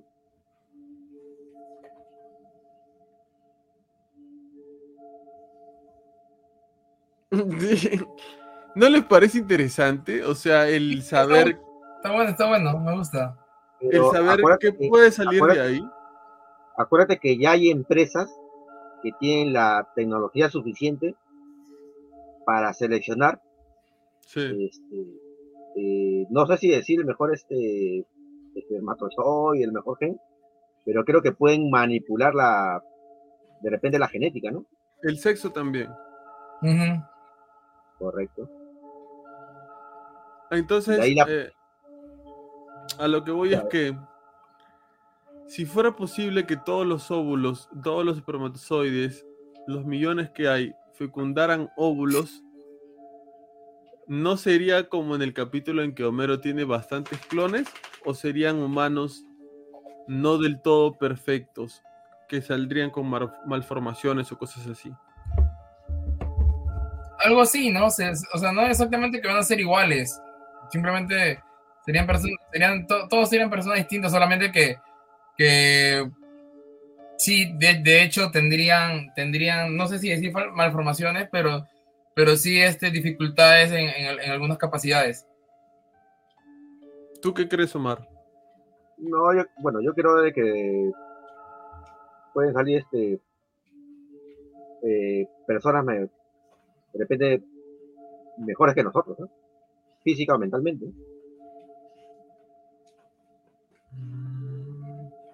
Bueno, yo creo que no se fecundaría el óvulo. Si hay algún experto por aquí en este tipo de cosas, deje su comentario. ¿Encontraste lo que te pedí, Quique? El, el origen de. ¿Por qué? ¿El por qué? Sí, ¿por qué, ¿por qué comenzó la guerra entre Skynet y la humanidad? Es gracioso porque no, no, no lo. No lo definen bien. Ya. O sea, porque ponen acá en el universo Terminator Skynet de Legión es un software creado para realizar estrategias de defensa y ataque más avanzadas. Es un programa computarizado de guerra. Pese a haber despertado y tomado conciencia de sí misma y de la humanidad, a la cual catalogó, catalogó según su lógica como enemigo número uno, la batalla, la guerra y los conflictos en sí son su razón de existir. Por lo que siempre sostendrá un ciclo sin fin, un ciclo de guerra sin fin, una guerra en que asesinará cantidades de humanos suficientes para que no sea una molestia, pero siempre sosten- sostenga la guerra en un giro de ser verdad, sería una evolución retorcida a su misión original. Pero creo que la, la película, o sea, la guerra comienza porque la hace Skynet, ¿no? Por lo ¿Cómo, cómo? La guerra comienza porque Skynet de la noche a la mañana envía este. Es un bucle, Ajá. es un bucle. Es un bucle, por- es, es un, bu- es un bucle porque es un bucle porque en, la, en, la- en, en el en Terminator 3, bueno, supuestamente tomando la, la cronología inicial, porque luego, luego, luego, luego la cambiaron, este, eh, Skynet del futuro manda a un T, no me acuerdo qué modelo, a un Terminator, a la, a la época en donde recién iban a aprender, o sea, iban a darle inicio a esta inteligencia artificial para que la infecte y que se la agarre contra los humanos. Pero que a la vez eso tenía que pasar para que en el futuro Skynet man- haga o sea, un bucle. Una paradoja, una paradoja. Sí, Y antes que me olvide, creo que hoy ya leí un artículo donde James Cameron está viendo la posibilidad de sacar un nuevo, una nueva película de Terminator, pero lo que él ¿Otra ha dicho es de que, sí, pero lo que él ha dicho en esta posibilidad es que ya no se va a centrar en el tema del eh, el Terminator que viene a matar a John Connor, el otro Terminator que viene a ayudarlo, a salvarlo, ¿no? No. Él No, dice que pero- no quiere cometer los, los errores que ha cometido con las otras películas y si hace una película nueva de Terminator, va a ser basado en qué? En la historia de Skynet. ¿sí? O sea, cómo Skynet se, se forma, se crea, y cómo de repente Skynet eh, asume ese precepto de que tiene que defenderse de la humanidad. ¿no? Qué Me loco. parece interesante, ¿no? Sí, desde otro ángulo, claro. Claro, claro. Bueno, porque la, la última película de Terminator este, rompe toda la cronología, pues. Supuestamente la última película que sacó este, eh, es este, la continuación de la 2. Sí, que Arnold Schwarzenegger tiene un hijo y todo, ¿no? Terminator. Ajá. Ya Sí. mucho, pea. Y, y Este- hablando de inteligencias artificiales, esa película, ¿quién que sí la ha visto? Eternal, ¿no? Eternal, claro. No se Buena. supone que, lo, no se supone que los Eternos Son robots. son, en la película, son, son robots, pero, ¿cómo lo puedo decir? Orgánicos, ¿no? Claro, a ser como inteligencias artificiales, porque son, son robots que tienen voluntad. Otra Pero- vez volvemos a que Pero- pero- quizás pero- pero- Hollywood Pero son robots orgánicos, o sea, no, no, no que sean robots este, que por dentro sea metal, ¿no? O sea, son, son robots biológicos, ¿no? Yo entiendo Eh, eso. eh, son, son como, son como, claro, son como tipo como el Terminator, pues que era mm, entre, te- entre tejido vivo y. y- o claro, es como, es como una tecno- tecnología que, que, que te confi- que te configuraba el tejido vivo. Algo así. De lo que me acuerdo. volvemos otra vez al comentario de que quizás eh, las películas nos estén dando algún tipo de mensaje, Sí. ¿no? Y muy bien. Gracias por haber estado aquí compartiendo con nosotros en el primer podcast de el año 2024. Ojalá que el bot de YouTube, que es una inteligencia artificial, no No prohíba que compartamos este contenido y nos lo permita, aunque sea con un centavo, monetizar.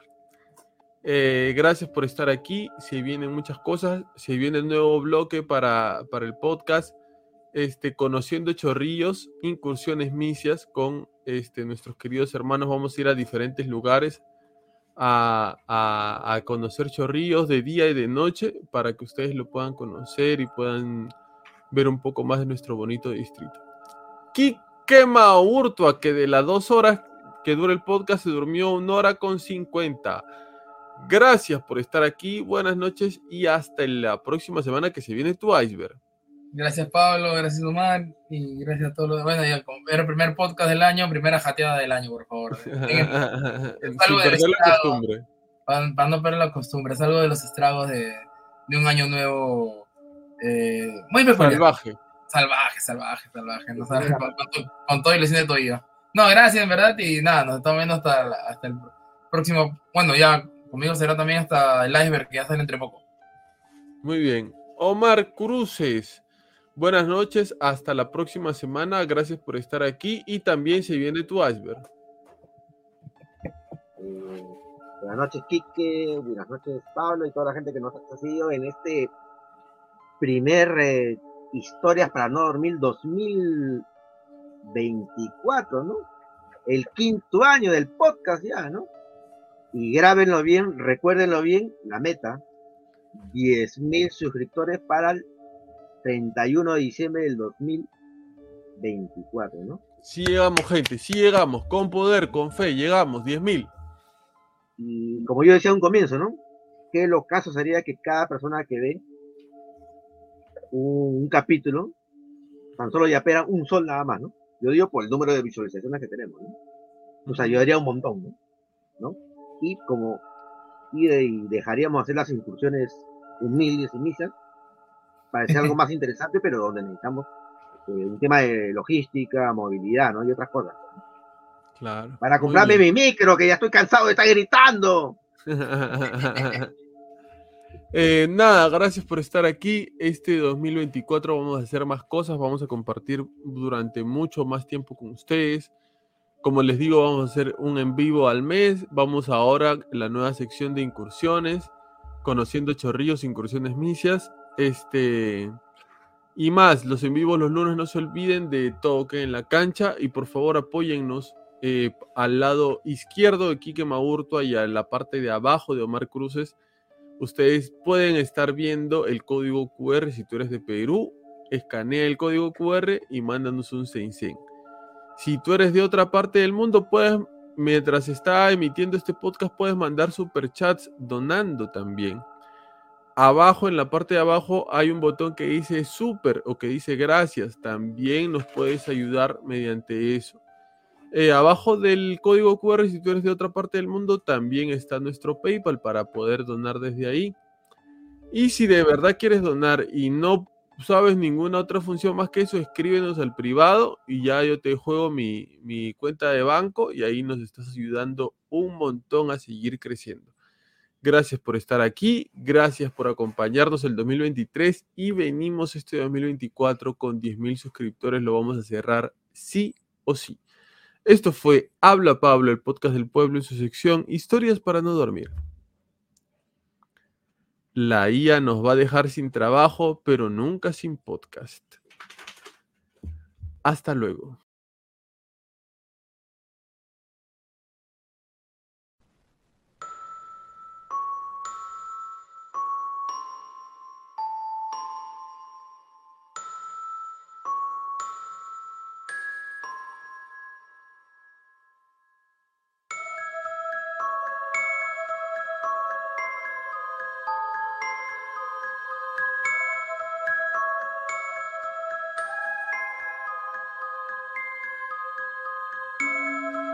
Quiero enviar un agradecimiento especial a todas aquellas personas que se han suscrito al canal mediante el botón unirse, a las personas que nos envían donativos cuando el podcast está saliendo en vivo mediante su superchat y todas aquellas personas que están comenzando a donarnos mediante el código QR.